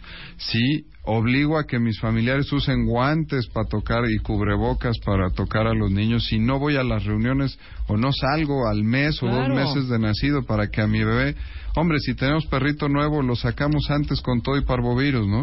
Pero a los a los niños no. Esa es disfunción, esos son los criterios, porque sí es bien importante dejarles claros a, a las cuentavientes esta parte donde sí, estas cosas son normales, es normal el baby blues, es normal tener tristeza, es normal estar cansadas, es normal bajar de peso, hombre, la lactancia baja de peso, También. este, pero cuando ya te inutilizas para hacer un desarrollo normal, donde todo es fluido, donde mi pareja está contenta, donde la familia está bien, donde yo estoy sonriente y donde veo un chamaco rozagante y contento, entonces es el momento en el cual a lo mejor sí le tengo que hacer caso al vecino. Decías tú, ¿cómo saben las mamás que están deprimidas? Es, yo te diría que es prácticamente imposible que el- ellas puedan hacer un juicio de valor por ellas solas, Estoy de acuerdo. porque están tan ocupadas y están tan cansadas y están tan deprimidas y tan mal en las funciones intelectuales, pues la depresión deteriora algunas funciones intelectuales, que ellas no pueden hacer ese juicio. Y entonces, sí, la moraleja aquí es que cuando noten esas cosas, denle valor a lo que le está diciendo el vecino de enfrente, llámese marido, llámese suegra, llámese Claro. mamá, llámese vecino, que ellos son los que nos van a apoyar a tomar la decisión y que nos van a apoyar a iniciar un tratamiento efectivo. Hombre, si, imagínate, si me vienen a ver y les digo, oye, vas a salir con ocho sesiones de psicoterapia, tienes que venir dos veces a la semana. A las 4 de la tarde, martes y viernes. Ay, doctor, es que mi bebé es hora siempre se despierta. Necesitamos a alguien que nos Sí, ayude que- para sí, cuidarlo. claro, que se Sí, quede ahí. No van a ir a psicoterapia cargando al bebé. Ah, Hay quien va, hay quien va hacia el consultorio. Claro, ya pero- si no hay si no hay manera de dejar al bebé con alguien, ya Adelante. darles chance que lleven y ahí Hombre. se duerme el baby con la en la carriolita. Somos baby friendly. Ahora dime, ¿y ¿qué onda con los hijos entonces? Rápidamente, antes de irnos. Eh, ya detectamos a la mamá, la mamá ya la estás tratando, pero el chavito, el que trae ya todo el rezago de, de- desde que está en la panza de su mamá, que trae toda esa carga. El mensaje es bien clarito. Los niños no son una especie rara ni son aliens. Siguen siendo seres humanos. Si los adultos, los viejitos, las mamás, los policías, todos tienen depresión, los niños también pueden padecer de depresión. ¿Cómo Entonces, no? si veo un- dijimos que se contagiaba. Sí, si veo un niño que no está teniendo el desarrollo habitual que yo esperaría. Hombre, hay que empezarle a averiguar, hay que preguntar, hay que llevarlo al pediatra primero, si el pediatra ve que no tiene nada físico y empezamos a ver que su tono motor es más bajito, que no desarrolla las habilidades que tiene que desarrollar en esa época de del crecimiento, si se empieza a enfermar más frecuentemente y el pediatra no sabe a qué achacarlo, esos son datos que probablemente nos estén avisando. Si regresa a etapas anteriores del desarrollo, si ya había dejado de hacerse pipí en la noche y ahora empieza a hacerse pipí de nuevo en la noche, si tiene pesadillas, si tiene terrores nocturnos, si se vuelve rebelde, si empieza a morder, cuando ya no estaba mordiendo en la escuela o ya no estaba pegando. Ese tipo de cosas hablan probablemente de que ese niño afectivamente no anda bien y hay que prestarle atención a ese niño como a cualquier adulto, nada más que el niño no tiene la conciencia y el conocimiento para decirnos, oye papá, estoy deprimido, ¿no? Claro, no claro. tienen esa conciencia. Ahí nos toca a nosotros y por eso decía un factor bien importante es el involucro paterno, porque si la mamá anda anda bye mentalmente porque porque está bien deprimida, pues le toca al papá hacer la labor de conciencia para ayudar a la mamá y llevar la consulta y le toca al papá también hacer una labor de paternaje extra ahí con ese niño y a lo mejor identificar algunas cosas que si no se modifican y alteran ya el desarrollo del niño es ese otra vez ese criterio de funcionalidad que hablábamos para las mamás, pero ahora traducido a los niños, es cuando tenemos que ofrecerle opciones de tratamiento. Hombre, es súper raro que lleguemos a medicar a un niño, pero pero a veces pasa, pero también les ofrecemos tratamientos previos a los niños, algunos tipos de psicoterapia que les vienen muy bien. Que pueden ayudarlos. Sí. ¿Cómo no? Sí, sí, sí. Maravilloso, Edilberto. Soluciones hay. Hay- exacto. El chiste es marcar un teléfono, eh, pedir ayuda y decir, eh, me estoy hundiendo, sáquenme de aquí. Y usar el apoyo de los demás. Eh, ta- Totalmente. Bueno, Sí, si no hay quien te apoye, ni modo, agarras al crío y te lo llevas. Edilberto ahí tiene un cuartito donde pueden estar los niñitos. Tenemos guardería. Mientras están en consulta con él. Las consultas son en... En eh, los medios de contacto que tenemos son Ujú. incide saludmental.mx, esa es la página web. En Twitter somos arroba incide México, en Facebook somos incide salud mental y el teléfono del incide es 5666-5677. Ok, tienes Twitter. Personal, sí, arroba edilberto-pena porque me da mucha pena y no hay ñes. Edilberto-Pena, que tiene Twitter y tiene un amplio club de fans, que ya Ah, nos dimos hombre, cuenta. una cosa bárbara. Muy bien. Club de fans, eh, no dije flans, no dije flans. O sea, No, yo no. oye la palabra flans Edilberto y se pone ya hasta rojillo, así de ¿dónde, dónde, dónde es el toquín? Sí, ya, luz- ya lucecita ya no me pone tímido cuando Exactamente. Muchas gracias, Gracias. Edilberto. Te pasamos todas las preguntas porque hay muchas dudas para que se las respondas, ¿no? Gracias. En muchas estás arrobado. Sí. Ok, nosotros hacemos una pausa. Ya está el tiburón de baile aquí. Vamos a hablar de sé el mejor entre tus contrincantes. Todo esto al regresar con Roberto de baile en W Radio.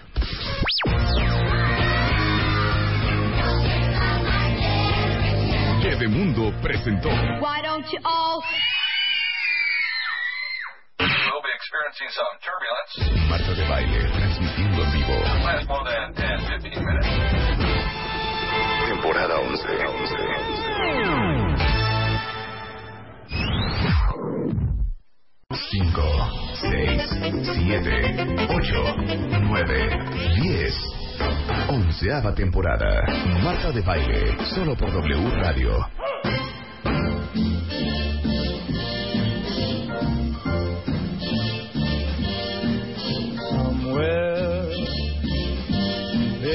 Es un pececillo muy amigable, un pececillo en las profundidades del océano, un pececillo que es amable con todos los demás pececillos, pero de pronto abre la boca y es un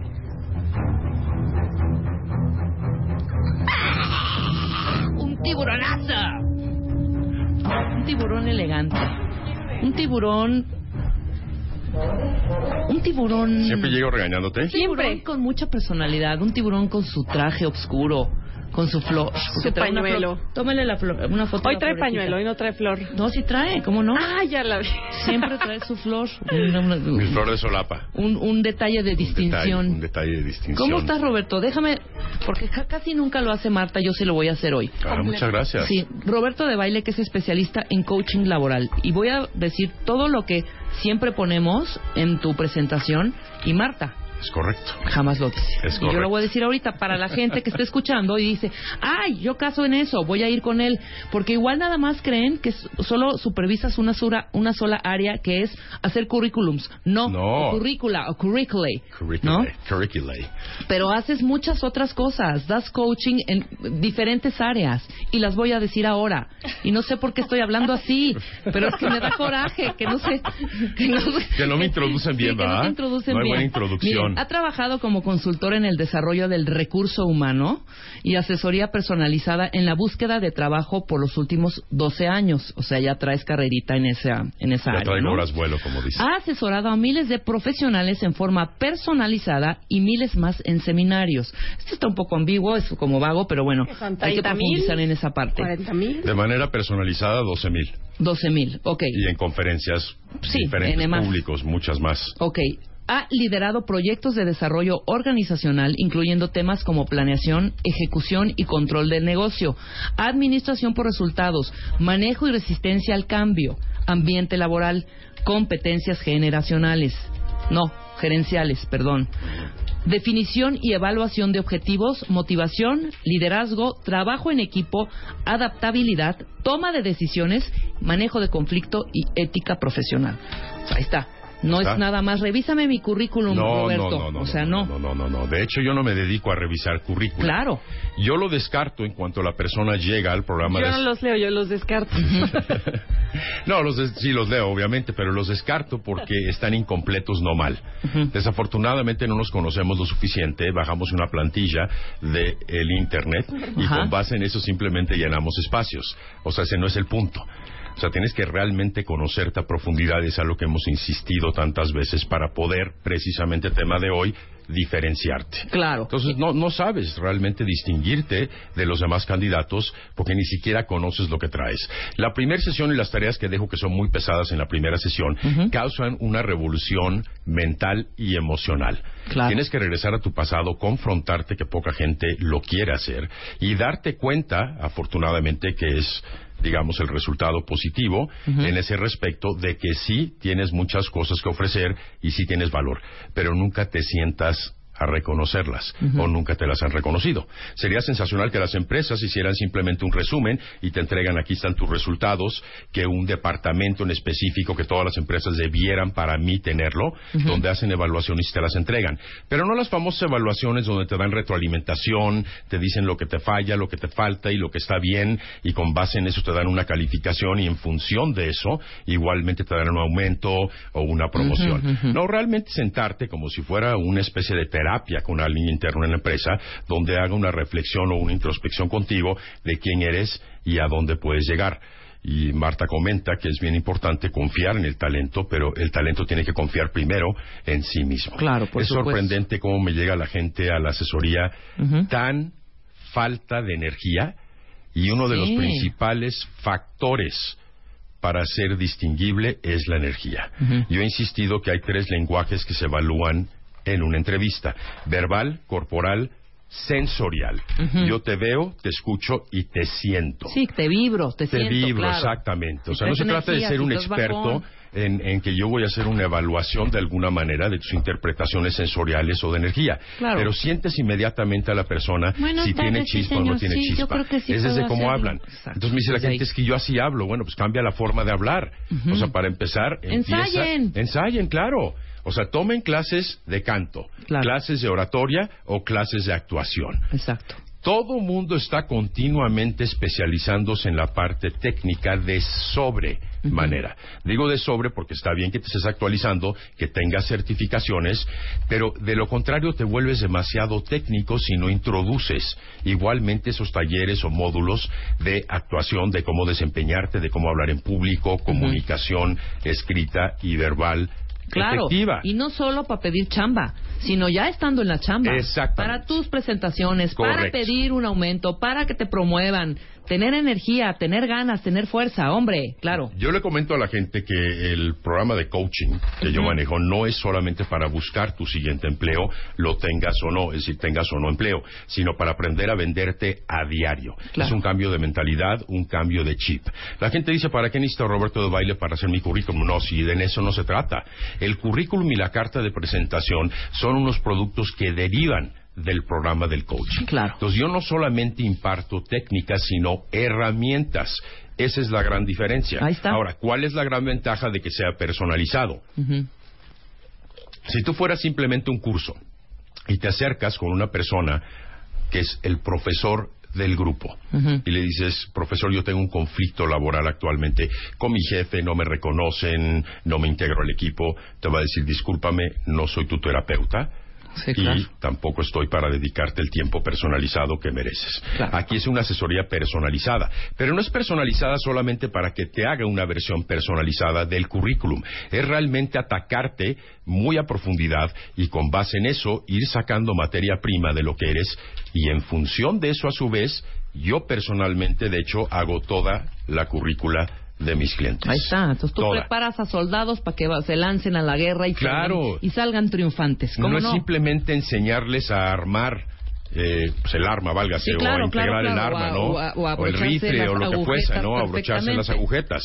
Es un entrenamiento que yo le llamo un poquito de bootcamp, pero no necesariamente de actuación, no me los llevo a un retiro, sino bootcamp, pero lo que se llama mentalmente y de reflexión. Ahí sí te tienes que echar un clavado a profundidad. Sí, cómo no. Entonces, me- regresando a la segunda sesión, la gente me dice, fue un ejercicio de revolución porque me di cuenta de mis fortalezas y de mis contribuciones. No las tienes presente, ¿para qué nos hacemos los locos? Sí, no. Y es increíble, cuando yo los entreno y los mando a preparar esta información, que aparte de ayudarles a conocerles, va a permitir elaborar el currículum y tener materia prima para una entrevista, en ese respecto, cuando regresan, ya me comentan, me tardé 15, 20 horas haciendo el ejercicio, o sea, fue exhaustivo.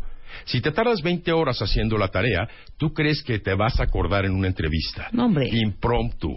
Cuando tienes la presión encima del reclutador, por supuesto que no te vas a acordar. ¿Qué es lo que terminas haciendo? Vendiendo nada. No vendes nada.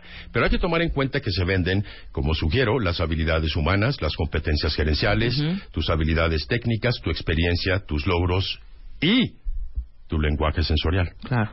Y ese se capta inmediatamente.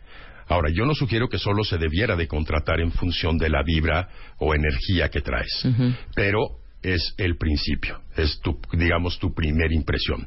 Cuando tú lees un currículum te das cuenta si la persona lo hizo al aventón, Sí, totalmente. lo hizo sin realmente sentarse a hacer una reflexión y sin imprimirle entusiasmo. Creen que es Lo un voy- trámite, Es ¿no? un trámite meramente. Sí, trae tu currículum, tu acta de nacimiento, tu credencial de lector. O sea, no.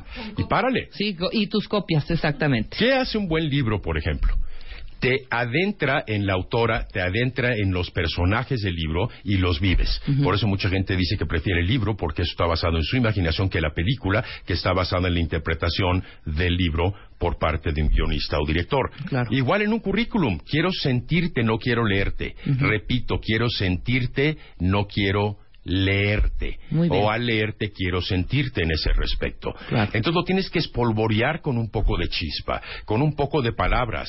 Todo es responsable de, abajo responsable de, abajo responsable de, abajo responsable de. ¿Qué pasa con la redundancia? En realidad no sabemos escribir. Entonces también tomen una clase de redacción si fuera necesario, porque vas a estar escribiendo reportes, vas a estar escribiendo un resumen de resultados para tu jefe y eso se tiene que traducir al currículum. Cuando tú le enseñas tu currículum a un conocido, no se trata de que interprete quién eres y qué has hecho. Se trata de que si le vibra o no le vibra. Sí, a ver, con base en mi currículum, peínalo, que es lo que los reclutadores hacen. Antes Claro, le y ahora dedicaban... sí cítame este, este currículum me late. Exacto. ¿Sabes? Me late, lo siento, Lo siento. vibra esta persona. Además de todo lo que trae que traer los logros, Por supuesto. todo lo que hemos hablado. Pero la forma en que lo planteas, la forma es mucho más importante que el fondo. Y es lo que no entendemos. Hay currícula que te impresiona y que te da gusto leer. Y esta persona se ve que se aprecia, que se reconoce y que tiene el orgullo de haber contribuido a la empresa y de hacer tu- su trabajo. La gente dice, ¿cómo te vas a dar cuenta en un currículum? Bueno, yo sí me doy cuenta, no es porque tenga el diente o el ojo clínico, es porque he visto miles y miles de currícula. Claro. Y no impresionan desde el formato. La gente entonces dice, le pongo florecitas, le pongo rosado, le pongo el otro. No, absolutamente no. Lo que tiene que hacer es palparse. Tiene que ser una buena novela que provoque Sí, que tenga tu carnita, hombre. Claro. Que tenga carnita, pero la suficiente y no en exceso para provocar un interés al reclutador de conocerte más. Sí. Entonces, yo leo tu currículum, me gusta, me interesa, me provoca y tengo interés, por tanto, de invitar a esta persona. Claro. Hay un punto elemental aquí, elemental, que siempre queremos y estamos obsesionados con ser mejores candidatos. Siempre. Siempre quieres ser el mejor de tus, de tus contrincantes. ¿Qué es mejor? Híjole. Ahí me vas a decir. Si- si tú Yo estuvieras- te puedo preguntar qué es mejor. Con, en base con. En relación con qué. Con base en. Con base y en. en. relación con. En relación con qué. ¿En relación con qué? Exacto. Es totalmente discutible, totalmente, quién es el mejor. ¿Qué es lo que es indiscutible? Que eres diferente. Que yo lo hago Punto. de manera diferente, Lo claro. haces de manera diferente. No se trata de ser mejor o no, se trata de ser diferentes. Mira, te platico anécdota de Steve Jobs, que lo he comentado antes, pero la repito. Cuando le roban el Icon-Based Operating System, Sí, es con base sí, en los sí. iconos que tenemos ahora en teléfonos inteligentes y demás, Microsoft, no es secreto de la industria, esto fue público y demás. No, salió en la película y está en el libro. Es correcto, salió en la película y está en el libro. Entonces se obsesiona su equipo de trabajo con sacar algo mejor que lo que les habían robado para pegarle a la competencia, llámese Microsoft. Y estaban obsesionados con ese punto. Y un día llega Steve Jobs con su característica personalidad explosiva y pega en la mesa. Y gritando les dice, me tienen hasta el gorro. Aquí no se trata de sacar algo mejor, sino diferente. Sí. Y podemos cuestionar si una PC en relación con una Mac o productos Apple es mejor o no. Claro, es discutible. Sí, claro. ¿Mejor para quién? O iOS-based o Android-based. Ujú. ¿Según quién? Lo que sí es indiscutible. Sí, los sistemas operativos Es que son, son diferentes. diferentes. Sí, lo discutimos ampliamente la última, la última vez que estuviste acá, Eso claro. significa como consecuencia que diferentes empleadores tienen diferentes necesidades. De acuerdo. No están buscando al mejor candidato, están buscando al candidato ideal y es muy diferente. El ideal es el que sabe cumplir con mis necesidades. Para eso obviamente hay que investigar a la empresa. Sí, totalmente. Ahora, ¿qué pasa si eres diferente solamente? ¿Eres interesante o no? Si eres nada más diferente, Diferente es indiscutible, eso sí, Sí, sí, eres. sí. Pero te tienes que enfocar en qué traigo diferente, cuáles son mis ventajas competitivas, cuáles son mis diferenciadores. sí quiero saberlo. No es porque traigo más certificaciones o más años de experiencia, No. es simplemente ser diferente. A veces prefiero una persona más joven que una persona de mayor edad con más experiencia porque su diferencia es la que me atrae y me distingue, aunque no tenga experiencia. La demás se la doy. Sí, sí, sí. Eso no importa. Entonces, ¿eres interesante? Y si sí, ¿cuándo eres interesante? No lo sé, tú dime, Roberto. O sea, Deja de estar jugando con la liga y so- pon atención. Me estoy poniendo atención. No, no, no, te estoy escuchando con muchísima atención porque si me hace mucho sentido. Ok, ¿cuándo eres diferente? No, diferente eres Diferente ya eres. ¿ok? Lo, que estoy, lo que estoy sugiriendo es que diferente ya es. Ese ya es un hecho. Pero lo que estoy sugiriendo es que cambia tu enfoque de estar compitiendo por ser el mejor a estar compitiendo por ser el ideal con base en que eres diferente. Es decir, distínguete. No todos de rojo. Todo el mundo Sí. se viste de rojo porque la empresa o el requerimiento del puesto o la vacante que publicaron en Internet sugiere que hay una serie de requisitos para el puesto. Entonces todo el mundo quiere ser rojo porque son los requisitos, pero yo quiero ser el mejor rojo. No, sé diferente. Oye, Roberto, pero si piden rojo y yo soy azul, entonces no voy a encajar. ¿Y por qué no? Fíjate, en las palabras de Benjamin Disraeli, que fue primer ministro durante dos términos, el único con dos términos en Inglaterra a finales de 1800. Ujú. O encontramos una manera o la hacemos. Entonces muchas veces tú tienes que llegar a convencer al reclutador porque él le conviene más O a sol- reinventar a esa, man- esa reinventar. manera, claro. Totalmente. Fíjate, te hago una pregunta. Si tú tienes un equipo de mercadólogos y va a crecer, tienes 10, el décimo primero, ¿preferirías contratar a un mercadólogo o a un antropólogo? Qué buena pregunta, hijo. El antropólogo, ¿qué es lo que me diría como cliente o candidato, una Ajá, persona que ajá. se me acerca a pedirme un consejo? No, hombre, ¿cómo crees que voy a entrar al departamento de mercadotecnia? Y como que, ¿por qué no? ¿Qué se supone que estudia un antropólogo el Sí, claro, comportamiento claro. colectivo ¿Pero por qué me pusiste en un la antropólogo sociedad? no un sociólogo? Bueno, también puede ser un Exacto, sociólogo, pues. exacto. O sea, fue un ejemplo Sí, del sí, sí. antropólogo. Está bien, pero, está pero no es un mercadólogo, es decir, ya traigo a 10. Sí, pero la tendencia del reclutador sí es el décimo primero debiera y tiene que ser mercadólogo. Ya trae esa, senden- esa tendencia, ya trae ese sesgo. Entonces Claro. no es responsabilidad de él interpretar el valor que tú como antropólogo le traes a la persona. Es obligación del antropólogo. Fíjate que cuando yo entré a producir este programa, había un equipo ya establecido que ya llevé- ya llevaba dos, dos años trabajando. Y pues yo venía de hacer, de producir tele, no radio, que son dos cosas completamente diferentes, aunque es- son medios, pero son Bueno, dos no lo sé, te pregunto, diferentes. si son bastante son diferentes. Muy, muy, muy diferentes. perfecto. ¿no? Eh, bueno, pero no voy a ponerme ahorita a enumerar porque no es el caso. Pero rápidamente te digo antes del corte. Y cuando empiezo a dar mi mi explicación de cómo vamos a empezar a trabajar a partir de que yo tomo la producción de este programa, dos por ahí personas me dicen, no, es que aquí no es así. Y yo, pero es que hace falta que ser así. Es porque me correcto, estás- hace falta. es totalmente, porque me estás presentando a mí contenidos que les falta sustento, no eh, eh, estamos haciendo radio, pero yo quiero que la gente vaya más allá de dos micrófonos y una cabina. Hay que salirnos de radio para hacer radio diferente. ¿no? Exacto, diferente. Estuvo con la cantaleta como dos meses de que así no se hacía, de que, que- es que aquí así no es, eh, porque cada vez que yo le pedía algo, como yo lo quería que lo presentara, ¿no? Porque me parecía que le faltaba muchísimas cosas al- a, los contenidos sobre todo. Bueno, finalmente la traté de convencer, lo hizo y, y- y dimos un, un gran cambio, ¿sabes? Pero necia, necia, necia, estas, estas personalidades que no están todavía en el momento de aceptar este tipo de cambios o les es muy cómoda la manera Tú como lo venían que generar trabajando. el cambio y sin miedo. ¿Qué trajiste tú a la mesa? Claro. Otra perspectiva limpia. Es lo que necesitan las empresas, sangre nueva, Pero no da lo mismo. miedo, ¿eh? Claro que da miedo. Ajá. Pero O sea, es dices, "Ay, preferible güey, espérame". perder una oportunidad por sé que por P, ya, ya lo he dicho muchas veces. O sea, el mundo es de los audaces. Sí, totalmente. Entonces, y si no es empresa, no es para ti. Sí, si claro, tú eres innovadora claro, y ellos claro. no innovan, pues no es para ti, punto. Sí, sí, sí. Vete a buscar otro lado. O los cambias de puesto. Claudio. O Pero tú, tú tienes que convencer. Ok, voy a hacer un, un corte rapidísimo y sigamos hablando con Roberto de, de Baile. Sé el mejor entre tus contrincantes después del corte. Ya volvemos. Marta de Baile, temporada 11. 11. 11. W Radio. Este mes, Revista MOA son dos revistas.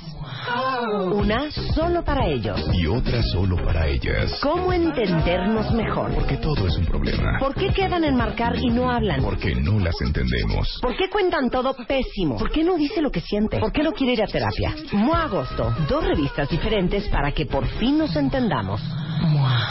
A ver, cuentavientes, todos ustedes que les encantaría cambiar el piso de su casa, pero que de repente dicen, híjole, es que, ¿cuáles son las opciones? O pongo madera, o pongo alfombra, o pongo loseta, o porcelanato, o yo qué sé. O pongo a lo mejor piedra, pongo cantera, pongo mármol, ¿qué pongo en el piso? Y aparte, pues son, son cambios mucho más caros. Déjenme decirles que Comex tiene productos para pisos de concreto que tienen muchas ventajas. Por ejemplo, son muy fáciles de aplicar. Las pueden poner con una brocha, con un rodillo, eh, igual que lo harían para una pintura este, para muros. Tienen muchos colores, diferentes aplicaciones. Algunos tienen alto brillo. Son todos resistentes al flujo peatonal y hay otros que resisten hasta la humedad. Estos son ideales para interiores, exteriores. Al interior lo puedes aplicar en recámaras, en la sala, en el comedor, en el exterior, en el patio, en el garaje, en los los pasillos, en tu negocio, en tu oficina. Son este, pinturas especialmente para piso de concreto, con muchos colores, muchos diferentes acabados y a muy buen precio. Y esto es cortesía de Comex. Ya volvemos. Marta de Baile, temporada 11. 11, 11. W Radio.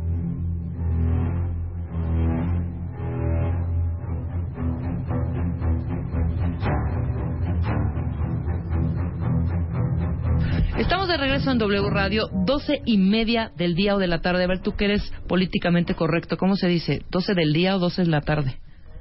Se dice 12 de la tarde porque es PM, PM es postmeridiano. Así que el meridiano de Greenwich ya cruzó el sol. ¿Y qué es eso del mediodía entonces? No tiene nada que ver.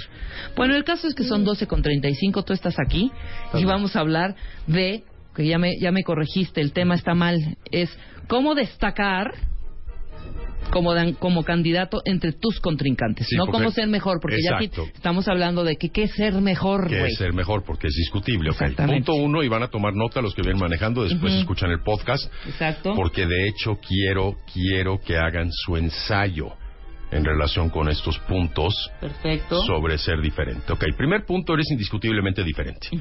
Eres interesante si siempre y cuando lo que tú ofreces va en línea con lo que la empresa necesita. Ajá. Entonces eres interesante para esa o esas empresas. Vamos a suponer que una empresa está en su programa de recorte de costos, pero a punto de terminarlo. Y tú como candidato eres experto en recortar costos. Qué bueno que eres el mejor, eres diferente, pero no eres interesante para mí. Entonces hay interesante absoluto e interesante relativo. Ok. Ok, Entonces eres interesante siempre y cuando lo que yo necesito, tú me lo puedes ofrecer. Y eso no aplica a todas las empresas, depende de su situación, depende de tu perfil y depende igualmente de las condiciones del mercado y del entorno y demás. Ok. Ya eres interesante porque lo que tú traes es lo que yo necesito. ¿Eres valiosa? Entonces eres diferente, ¿ok? sí, sí, sí, Tú eres experta en recortar costos. Bien. Entonces eres diferente y aparte eres interesante, porque el ser diferente no es suficiente, Ajá. pero es mucho más importante ser diferente que mejor, porque siempre va a haber alguien mejor que tú. Así Sí, que sí, sí. estás compitiendo en un Oye, campo pues entonces sí soy valiosa. porque si lo serías, recortando costos. Bueno, o sea, como lo hemos hablado muchas O veces. sea, eres en tu interesante programa, porque yo necesito que una persona llegue a solucionarme el recortar los costos dentro de mi infraestructura. Porque eres valiosa.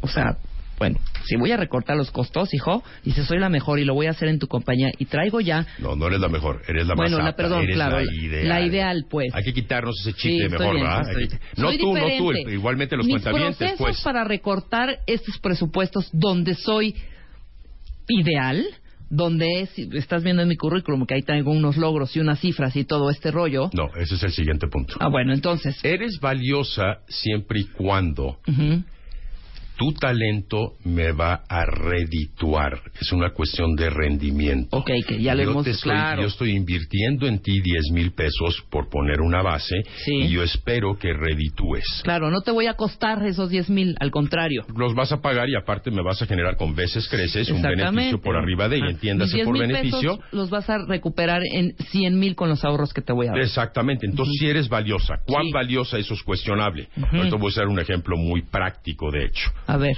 ¿Eres ta- no, ahorita un poquito más adelante. Ok. ¿Eres talentosa? Sí, ¿cómo no? Por lo que acabas de decir. Ujú. Fíjate bien, las empresas han cambiado el nombre de reclutamiento y selección a Talentos. atracción de talento. Sí, sí, sí. Pero ¿qué es talento? No están buscando profesionales, están buscando talento. Talento significa la manera en que tú ejecutas, muy individual y particular. Y diferente. Y diferente. Claro. Exactamente. Entonces eres talentosa y tu forma de hacer las cosas es lo que me interesa. Eres valiosa por lo que me puedes contribuir, pero eres talentosa porque tu estilo, tu metodología, tus pasos te hacen talentosa. ¿Ok? De lo contrario, si eres Claro. interesante, si eres diferente, si eres valiosa, pero no eres talentosa, porque no lo sabes hacer con el talento debido que yo busco. Ujú. Ok. Si eres talentosa, nadie lo hace como tú lo haces. y por tanto eres única. Ajá, ok.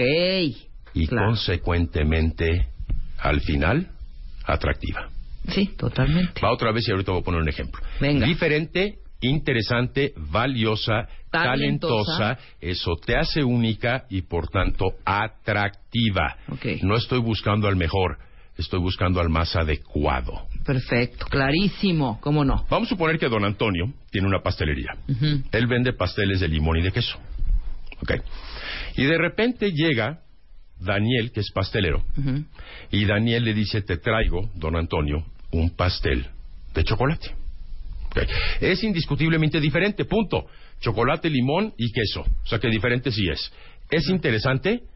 Sí y solo sí. El consumidor de don Antonio en su pastelería lo está pidiendo. Entonces llega el consumidor con don Antonio y le dice, ¿por qué usted no vende pasteles de chocolate? Porque los de queso y los de limón son muy, muy buenos. Y le dice, no, porque yo cuido mucho mi calidad. Y no he encontrado quizá un pastel de chocolate que sea muy bueno. Entonces llega Daniel con su pastel de chocolate y es muy bueno. Es interesante porque el consumidor lo pide. ¿Es valioso? Sí, solo sí le puede redituar un margen. Puede ser muy bueno el pastel. Lo prueba don Antonio, maravilloso, y da de alguna manera algunas pruebas a sus consumidores, una degustación, y les encantó el pastel, lo quiero. Pero si Daniel lo vende en 10 pesos, y es un precio muy alto, y por tanto don Antonio solo lo puede vender en 11 porque si no está fuera del mercado, o su consumidor no va a pagar el diferencial por bueno que esté, no es lo suficientemente valioso. Exacto. Entonces quizá yo prefiera meter un pastel de 7 pesos para cobrarlo en 11 y Ujú. ganarme el diferencial de 4 en lugar de 1 si Daniel lo vende en 10. Sí. Entonces sí es valioso, pero él va a buscar el mayor valor posible. Ujú. Sí, aunque lo venda en 10, yo estoy pre- yo prefiero venderlo en 7. Quiero buscar a O alguien. si me permite, que eso es bien importante. Sí, claro, claro, y aquí hay que entender claro. qué significa valor agregado. Aquí, si él lo puede vender, lo comprar en 10 y vender en 14, entonces sí le conviene. Pero eso qué significa? Que el pastel sí los vale. Valor agregado significa la transformación en un beneficio siempre y cuando está dispuesto el consumidor a pagar. Pagar, claro. Eso es lo que es. Entonces es valor agregado y me conviene. Si viniera otra persona, Mónica, con otro pastel que quizá no es tan tan bueno, pero me lo vende en nueve, tal vez lo prefiera. Hay que entender cómo funcionan las empresas. Entonces tú tienes que ser redituable al generar valor. Entonces le dice don Antonio a Daniel, perfecto, te compro la receta. Y le dice, no, te voy a vender el pastel y yo te lo voy a fabricar. Suponiendo, caso hipotético, y lo vamos a poner como en paralelo entre paréntesis, que le comprara la receta, ¿quedaría igual el pastel? No, ¿Por qué no? porque la manera de hacerlo, Daniel, es diferente. Es, es diferente, Ajá. pero Y es talentoso. es correcto, su talento es el que estoy comprando. Claro. ¿Por qué inclusive cuando hacemos una receta no queda igual? Sí, totalmente. Aquí hay dos razones que yo he detectado. Uno, el cariño que le imprimes. Desde la fuerza con que bates la, la masa y cuántas veces la bates. Sí. Hasta eso repercute. Y la principal razón es la pizca. Sí, la ¿Qué es la pizca? Tu pizca es diferente a la mía, a la de Luis y a los que sí, todos tu nos sazón, escuchan. tu sazón, el sazón es, Es diferente. es el sazón, claro. Y en nuestras chambas es así. Entonces no le conviene a don Antonio comprar la receta porque no le va a quedar igual. Claro. Nadie lo hace como Daniel. Eso significa que es talentoso. Consecuentemente es único. Sí. Porque nadie lo hace como él. Y no dije, nadie lo hace mejor que él. Nadie lo hace como él. Claro. Y eso, por tanto, lo hace Atractivo. atractivo. Totalmente Porque de se acuerdo. cumplen con todos esos requisitos. Entonces es muy cuestionable si es mejor o no es mejor el pastel. Ok. ¿Tu currículum es diferente? Es la primera pregunta que te tienes que hacer.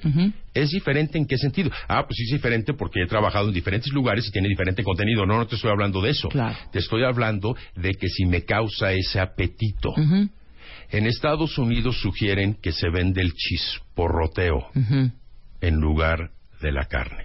El chisporroteo, para que sepan, es cuando pones la carne a las brasas, oye, Sí, sí, sí, sí. y después te llega un olor, porque eso está seduciendo tus sentidos, Claro. aunque ni siquiera ves la carne. Ni siquiera la ves. Con ese olor te atrae inmediatamente hasta, en un puesto Quiero de ese. mercado sobre ruedas. Sí, No te importa el aspecto del taco, es lo que te provoca. Hay que tomar en cuenta, y esto es clave, que todas las decisiones de compra de un producto servicio, y en este caso de talento, está basada en emociones. Todas. Esto es real. ¿Puedo decir alguna marca? Sí, venga, venga, viene el caso. ¿Qué vende Louis Vuitton? Maletas. Bueno, no, no, yo te así te apote pronto eso, pero vende estilo, vende lujo, vende una experiencia, vende vende, muchas cosas. Una experiencia es correcto. Lo que despacha, lo que entrega, cuando tú lo pagas, pagas por la experiencia y recibes a cambio un producto que te genera esa experiencia. Aquí es igual un currículum o una entrevista. Yo no estoy comprando un producto, estoy comprando una experiencia, ese talento que me está transmitiendo esa persona, que me platica en un ejemplo tan sencillo como el que dije, que desde que me está platicando el pastel de chocolate ya me lo imagino y ya se me hace agua a la boca. Eso no es lo que nos logramos comunicar en una entrevista. No logramos crear apetito, interés, atractivo. Yo lo que digo es que Louis Vuitton vende columnas vertebrales femeninas. Porque cuando entran a la tienda están agachadas completamente. Y cuando se ponen la bolsa, se ponen Se erguidas y les salen curvas que nunca se habían visto. Sí, claro, Pero esa es una experiencia. Esa es, una, Totalmente. esa es una emoción. Es una emoción. Entonces, ojo, no quiero escucharte, no quiero leerte, quiero sentirte.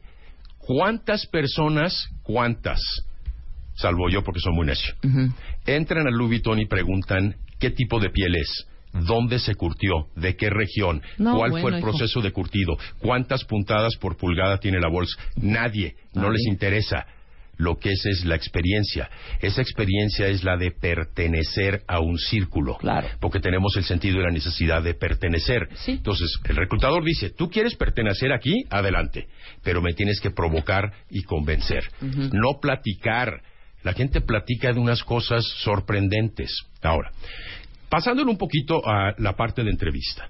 ¿Cómo es que eres diferente? Los reclutadores suelen hacer las mismas preguntas continuamente y reciben las mismas respuestas. Ahí viene, ahí viene. Ya sé qué es lo que me va a decir, ya sé qué es lo que me va a decir, ¿no? Cuando entonces no están buscando una respuesta mejor, están buscando una respuesta diferente. No necesariamente la correcta, porque no hay correcta. Entonces, yo te voy a hacer una pregunta de entrevista y tú la respondes. Ajá. ¿Te da temor viajar en avión? Mira, antes sí me daba miedo, ahora ya no he superado ese miedo totalmente. Cuando era más pequeña tenía esos miedos, pero luego los fui, superando poco a poco y ahora no le temo al avión. ¿Qué es lo que la mayoría de la gente responde? Que no. Que no. En que no o en que sí, no, vendiste cuando estás en chamba, absolutamente. dices, esta chamba dice, este, se, se tiene que viajar en este trabajo, por si eres candidato, ven y te hacemos la entrevista. Por eso dices que no. Ponte que ni siquiera vayas a viajar. Es una pregunta con un truco atrás. Claro, claro, claro. y entonces todo el mundo responde sí o no. Claro. ¿Ok? Entonces ya inmediatamente te vuelves poco diferente o no diferente o parte de la masa que está buscando una vacante. ¿Y, Ok. si, y si tú contestas ente- esa con una historia, ¿puede ser válido? Válido perfectamente. Claro. Fíjate, yo te voy a decir lo que es una respuesta inteligente Venga. y diferente. A ver. O sea, la No mía me- me hundió, ok. Porque hay que entender qué está buscando el reclutador, que eso no lo hacemos, simplemente contestamos. ¿Qué dirías tú que está buscando? ¿Te da temor, temor? Palabra clave y aparte una emoción. ¿Te da temor viajar en avión? Sí, es, ¿Qué te- dirías que está buscando? Pues, no es un sí, no es un no. No, no, no, no, no, pero pues sí, por ejemplo, no sé, tú ahorita me vas a decir, quizá eh, temor a, o está viendo qué tan en control está, o sea, en cosas en donde no tienes el control. Es ciento por ciento correcto lo que dijiste. ¿No? Ciento por ciento. Ok. Pero eso no te va a dar tiempo en una entrevista de pensarlo. Sí, claro. Y simplemente vas a decir sí o no. La gente contesta, no, perfectamente puedo viajar y las horas que sean necesarias para cumplir con el trabajo. A ver, no estás comprendiendo lo que hay atrás. Sí. Además de eso, estás respondiendo lo que todo mundo responde. O me encanta viajar porque me gusta conocer lugares. A ver, hay que responder diferente. Sí. Entonces tú respondes, no, no me da temor siempre y cuando el vuelo no tenga imprevistos. Pero a toda esa gente que dice no, no me da miedo, quiero ver si pega una bolsa de aire en el cielo y se desploma a mil metros, a ver si no te va a dar miedo. Sí, claro, por supuesto. Claro que te va a dar miedo. Sí, sí, sí. Entonces ahí sí, entonces está condicionada la pregunta. Sin embargo, pegaste bolsa, caíste mil metros y lo dices tal cual en una entrevista. Sin embargo, debo de confiar, y es característico de mi personalidad, en las facultades de los pilotos.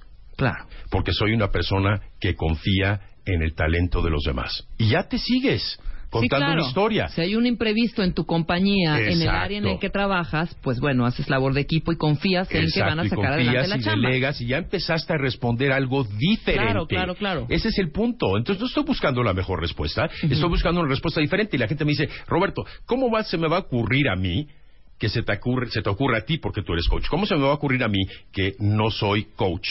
El pensar en que lo que está buscando es control, no. No tiene que ser mi respuesta. ¿Por qué no tiene que ser mi respuesta? Porque tiene que ser diferente. Cada quien tiene una respuesta diferente, pero tiene que ser distinta para que te distingue. Porque si no, es la misma respuesta todo el tiempo. Te voy a hacer una más. A ver. ¿Cuentas con una póliza de seguro? Sí, cuento con una póliza de seguro. Siempre he sido prevenida en todo lo que tiene que ver con mi vida personal y laboral también. Ok, ahora me cuentas algo laboral.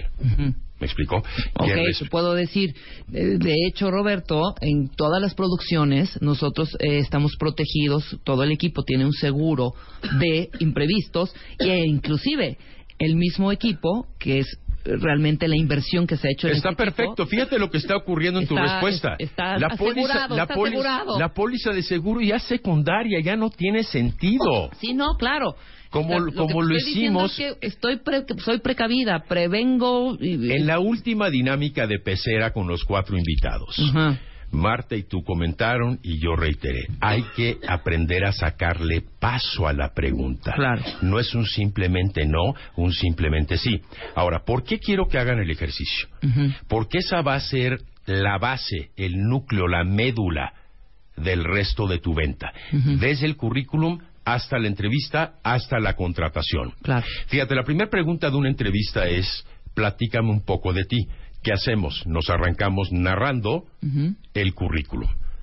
Ya lo tengo, no me lo vengas a leer. Sí, claro. Y algunas personas dicen, me considero el mejor candidato para ti. Mejor según quién. Sí, claro. Roberto, déjame platicarte por qué soy diferente, Ujú. por qué soy atractivo, por qué mi talento te conviene y cómo te puedo generar valor, que son los elementos que acabamos de mencionar. Inmediatamente captas mi atención, porque estás buscando venderme algo diferente, no mejor. Y empiezas con base en tu ejercicio, pero lo tienes que ir a hacer primero. Mucha gente no lo puede hacer, se siente y no le sale porque está sesgada. De ahí tiene que haber un tercero imparcial, sea yo como coach, algún otro servicio, algún amigo de recursos humanos o algún director de una empresa que te ayude a hacer este ejercicio. Pero no te vendas como el mejor, provócame desde el principio. Cuando te dicen la mejor película que he visto y tú la vas a ver y dices es un fiasco. Sí. ¿Cierto Sí, o no? sí, totalmente. Porque todo es perceptivo de manera subjetiva. Tú dices, es una película diferente.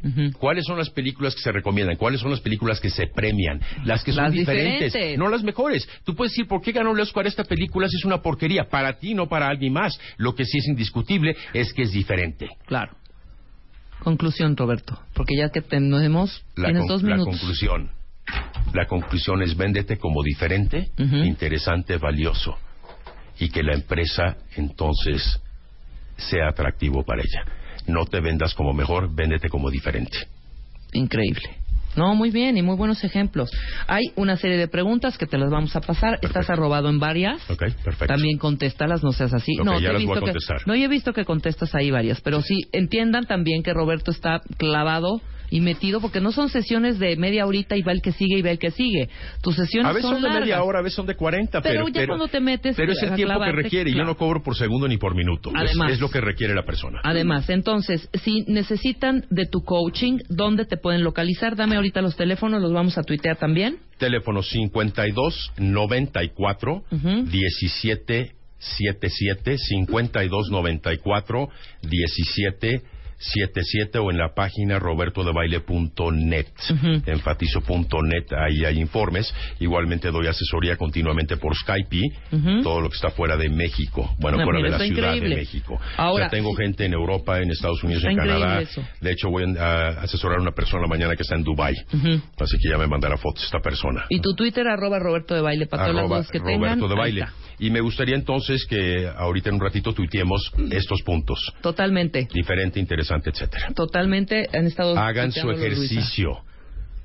Perfecto. Sí, Roberto, no nos Ah, te- regañes. Te, te voy a pedir el tuyo.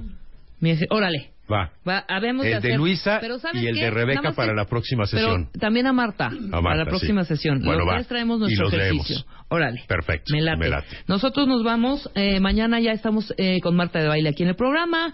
Quédense en W Radio, viene Fertapia con triple W, después Deportes, después El Hueso y al final Alejandro Franco con música. O sea, una tarde y noches increíbles solo en W Radio. Nos vemos mañana. Adiós.